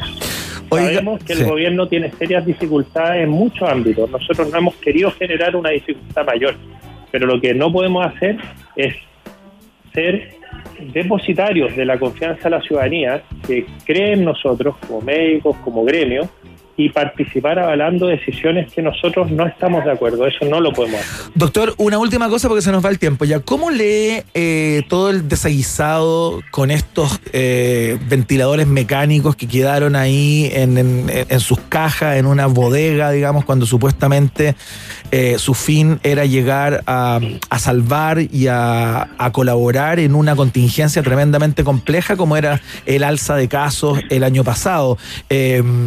Bueno, ya sabe cuál es la historia, digamos, muchos venían fallados, no los pudieron acoplar bien, otros, eh, bueno, y finalmente quedaron ahí el 95% o más en estado de chatarra, digamos, o inservibles en una bodega. ¿Cómo lee todo aquello? Mira, es difícil entenderlo hoy día en el escenario actual, pero si nos retrotraemos a la- al momento de la batalla del ventilador o la guerra de los ventiladores, en cuanto habían países, por ejemplo, que requisaban en barcos de ventiladores y no los dejaban salir de sus aeropuertos para otros destinos, le pasó a Brasil en Miami, Claro. había como una locura de comprar ventiladores y hacerlo rápido. Creo que en ese sentido, las personas que actuaron como referentes técnicos del ministerio y que, de acuerdo a lo que en las noticias se ha podido divulgar, pero creo que es una noticia que hay que estudiar y hay que investigar porque es una enseñanza muy importante para nosotros, se decide comprar algunos equipos en un escenario que no había una oferta internacional suficiente y por lo tanto se van a China directamente a comprar Sí. y compran algunos ventiladores que resultan ser de marcas que tienen empresas que las representan en Chile, Sí. que funcionaron, eh, y en cambio se compraron otros cuyas especificaciones técnicas, cuyos repuestos no tenían respaldo en Chile y que no pudieron funcionar algunos. Otros tantos funcionaron, pero eran tan inestables que se terminó desaconsejando su uso en Sí. humanos, digamos, y que hoy en día están bodegados con carteles que dicen no debe usarse o prohíbase su uso o restríngase su uso para evitar ¿no es cierto? el daño a la salud. Entonces es una situación compleja que creo que, te digo, es una enseñanza que vale la pena investigar, pero ¿sabes qué? Acá es donde debemos entender y aprender lo que se llama la gestión del error. En vez de centrarnos en personalizar el error, en buscar quién se equivocó, Culpable, tratemos claro. de aprender, tratemos de aprender en el proceso, un proceso que involucró mucho dinero y además dinero que venía de una donación. ¿Cómo podemos hacerlo mejor para que en la siguiente vez que nos toque comprar equipos, no solo pensemos en una pandemia, ¿no? cuando compramos equipos para un hospital o un hospital nuevo, eh, ¿cómo podemos hacerlo para hacer una compra que sea más inteligente, que nos entregue los mejores equipos a precios que sean altamente competitivos? El entorno es fácil jugarlo hoy día, pero en ese momento en el mundo no habían ventiladores, las grandes potencias estaban revisando los ventiladores porque no había. Sí, les ganamos. Les ganamos, pero estaban malos, pero les ganamos. Bueno, pero, pero, pero es parte, fíjate tú, de un elemento que está muy presente en, en, en la forma que tienen algunas personas de liderar y es que a veces eh, había, por ejemplo, a mí más que me preocupa que los que los que no resultaron, porque finalmente los que se pudieron usar se usaron con personas y para esas personas les salvaron la vida. Eso no tiene Sí, precio. eso está bien. Oye, Pueden muy, salido- muy buen mensaje, doctora. pueden haber salido caros, ok, pero la vida humana no tiene precio. O sea, si tú le preguntas a alguna de esas familias cuyo ser querido recibió ese ventilador, te van a decir, oye, lo que hubiera costado Claro. había que tenerlo. Lo agradezco. Pero hay, una parte, pero hay una parte que es la que tiene que ver con lo que yo te decía, la diferencia entre comunicación de riesgo y propaganda política. Se entiende, doctor. Oye, doctor, lo tenemos que despedir. Eh, usted sabe que nosotros conversaríamos siete horas y media con ustedes si pudiéramos. Seguía. eh, solamente le quiero pedir, antes de, de- de decirle adiós y agradecerle, doctor, eh, cortito para los fanáticos y fanáticas del fútbol. Si Arturo Vidal alcanzó a entrenar, porque presentó COVID positivo, Arturo Vidal en La Roja, si alcanzó a entrenar con sus compañeros, ¿tiene que ir toda la selección a cuarentena, sí o no? Yo diría que depende de los protocolos que hayan estado utilizando, porque por ejemplo, si el entrenamiento fue al aire libre y estuvieron interactuando ahí, el riesgo de contagio es bajo. Sin embargo, si estuvieron todos juntos en el camarín, vistiéndose antes del entrenamiento y después cambiándose de ropa después, el camarín es un lugar cerrado, mal ventilado, que aumenta el riesgo de contagio. Entonces, hay que revisar y ahí ver con- en detalle en qué consistió la interacción y ahí lamentablemente para uno como Como hincha. Como hincha si es que hay contacto estrecho lo más razonable es que se tengan que quedar aislados de manera preventiva El doctor Ignacio de la Torre a esta hora de la tarde conversando con la gentileza de siempre con nuestro programa a propósito de la salida del Colmet de la mesa social eh, COVID-19. Doctor, eh, digamos que el doctor es el presidente del Colegio Médico de la región de Valparaíso. Que le vaya muy muy bien, muchas gracias por este nuevo contacto y hasta una próxima. ¿eh? muchas gracias a ustedes que estén muy bien Chao, Saludos, doctor. Hasta luego. Le vamos a dedicar una canción al doctor. Está un poco cansado. ¿Le vamos a dedicar esta? ¿Sí? No sé, por la que queráis. Ya, pues, Una la que linda, salga. Pero que sea linda. Ya. Así como positiva, optimista. Ya, El nuevo Chile que surge. Excelente. Love me two times entonces. Es Más bien íntima, pero bueno. Escuchamos a The Doors a esta hora de la tarde en la Rock and Pop.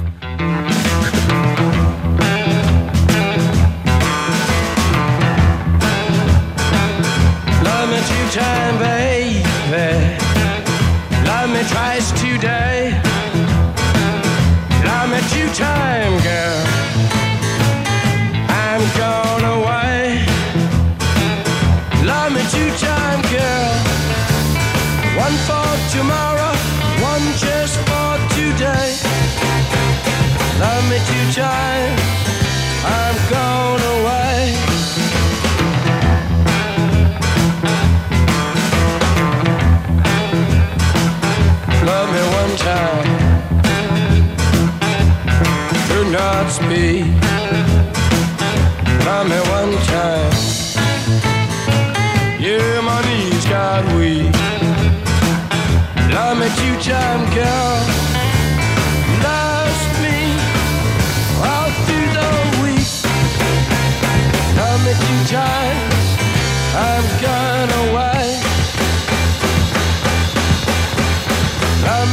Love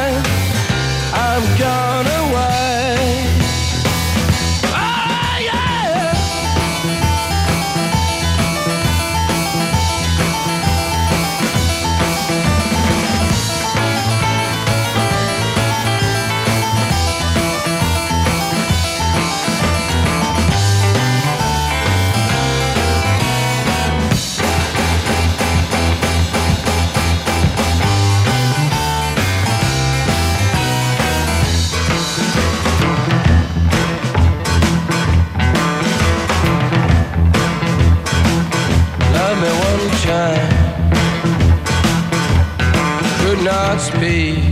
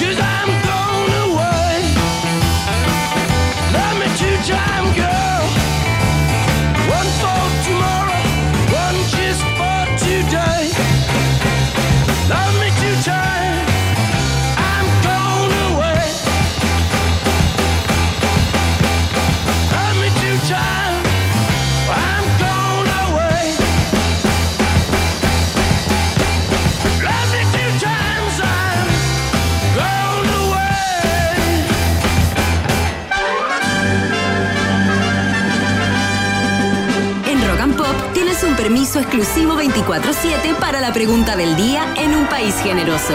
Presentado por WOM. Nadie te da más. Saben, pueblo de un país generoso, hemos estado conversando sobre este tema país porque el Colegio Médico de Chile se retiró de la mesa social COVID-19 acusando una nula eh, consulta a expertos en decisiones relevantes con respecto a la pandemia y también persecución del gobierno a algunos de sus dirigentes. Ah, no podemos seguir avalando de esta forma, eh, afirmaron. Y te preguntamos a ti si estabas de acuerdo o no con la decisión del Colegio Médico de retirarse de esta mesa social de COVID-19. Atención, así van las votaciones. En el último lugar está la gente que mucho mejor quiere una mesa, es tener un WhatsApp con Piñera directo, mucho mejor con un 2,9% de las preferencias. Más arriba, en el tercer lugar de las votaciones, marcando un 12,7% está la opción no, no estoy de acuerdo con la decisión del Colmet. Debieron quedarse en la mesa social. En el segundo lugar de las votaciones, con un 31,6% de los votos, está la opción ¿Cuál mesa COVID? Y en el primerísimo primer lugar, con mayoría absoluta, poca mayoría absoluta, pero primerísimo primer lugar está la opción. Estoy muy de acuerdo con la decisión del Colegio Médico de retirarse de la mesa social COVID-19 con un 52,8%. Iván Guerrero, muy interesante además la, la diferencia, la aclaración que hace eh, el doctor de la Torre sí. con respecto a la mesa social COVID-19 y también a esta mesa asesora, ¿no? Eh, la verdad, la verdad, la confusión, yo creo que es confusión paisa. Exactamente, son Sí. distintas instancias y él dio cuenta de tres instancias di- diferentes, ¿no? Lo importante es que ninguna pesa más que la decisión del presidente. Bueno, a, a propósito de los acontecimientos, parece que es así. Ahí está. Oye, atención, eh, Salvo Parra nos dice, lo que hizo Paris hoy a, Juan Sutil en el matinal debió ser censurado ya que no estaba en horario para mayores, dice. Paulina Troncoso dice, estoy muy de acuerdo con el colegio médico, estaban puro perdiendo el tiempo. Saludos, con mucha pega, pero igual los escucho. Gracias, Paulina. Y nos manda unos corazoncitos. Pancho Cinepata dice, ¿para qué se iban a quedar si no los pescaban? Sí, pues. Claudio 1974 dice, una de ratas, una fe de rata para Iván, Arancilla fue senador elegido democráticamente. Ah, yo dije senador designado. Sí, es que tenía cara. me confundí con otros compañeros de armas. Es como con la confusión de la mesa COVID y la mesa social y la me- tanta mesa, Iván, ¿ah? Tanta ¿Qué es esto? ¿Una mueblería? ¿Es una mueblería esto? Oye, Pablo Oliva dice, un saludo fraterno a la mesa del pellejo. Oye, cuando uno tiene 12 años y te sientan en la mesa el pellejo en la de los Sí. chicos.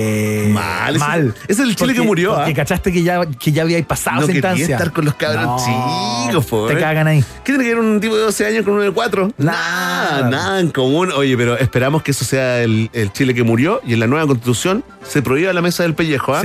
Atención, Juan Rubio Pávez dice: La mesa COVID está compuesta por el puro presidente quien toma las pésimas decisiones. Marcos Barros le dice: Absolutamente de acuerdo con el colegio médico, esa mesa no puede seguir existiendo porque no cumple ninguna función. ¿Qué te importa? Nos dicen la mesa COVID más falsa que el título de la SOA Bachelet. Oh, tiene una crítica cruzada. Transversal, Luis Pena dice, la mesa era grande, pero tenía una sola silla y estaba ocupada. Le agradecemos también a Ariel Alexis. Sí, pues a nuestro amigo Hank, que dice, hemos sido engañados. Daniela Botniza, nueva, apareciendo nueva, comité asesor, igual Piñera. Javier Vera Messer, también Daniela Queen 46, José Miguel Jara y también nuestro amigo Estevitan y Roberto Rockme. Gracias ¿ah? a todos ustedes por haber votado y comentado en la pregunta del día de un país generoso. Vox Populi, Vox Day. Si tú tienes preguntas, nosotros tenemos respuestas. Esto fue la pregunta del día en un país generoso, presentado por WOM. Nadie te da más. Ya, y nos vamos cuando todo es especulación respecto al caso de COVID positivo de Arturo Vidal. eh, todavía no está confirmado de manera fehaciente, digamos, eh, oficial, ¿no? Desde la Por la NFP, NFP, claro. Que sea justamente el mediocampista quien esté contagiado. eh, En este momento de reunión con los jugadores y les están diciendo, ¿ustedes calladitos que, estu- que estuvimos en el camarín que con estuvimos Vidal, metidos en ah? el camerino, que estuvimos en el gimnasio haciendo pesas durante 10 horas seguidas. Que nos abrazamos, nos besamos, lo, lo normal entre compañeros de selección. Ustedes callados que el oro o se van nomás, sobre todo a ti, Clemente Montes, el nuevo, el más chico. El más chico. En las próximas horas seguramente habrá cl- claridad respecto a qué, mm, a qué es lo que ocurrió ahí, si es Vidal y qué tan... Porque se especuló, o por ahí supimos, se anda comentando en redes que no está fácil el caso de, de Arturo Vidal, que estaría hospitalizado, escuché. Sí, sí, mucho rumor estaría rumor. eh, hospitalizado. Además, tenemos que ver eh, qué pasó en el, en, el, en el viaje a Valdivia, acompañando a su equipo, el Rodelindo Román. Rodelindo Román, claro. Que perdió por goleada allá en, en Valdivia. Eh, ¿Qué pasó? ¿En qué se fueron? ¿En avión? ¿En bus? ¿En auto compartido? La verdad, la verdad. Arturo Vidala siempre dando contenido cada vez que viene a Chile y también cuando no, Gigantesco. cuando no está acá. Ya, nos vamos. Nos encontramos mañana, por supuesto, a las 6 de la tarde. Hacemos más País Generoso a través de todas las plataformas de Rock and Pop. Eh, nos vamos con Sweat. Esta se llama Beautiful Ones. Que estén muy bien. ¿eh? Muchas gracias por escuchar. Hasta mañana. Si Dios quiere.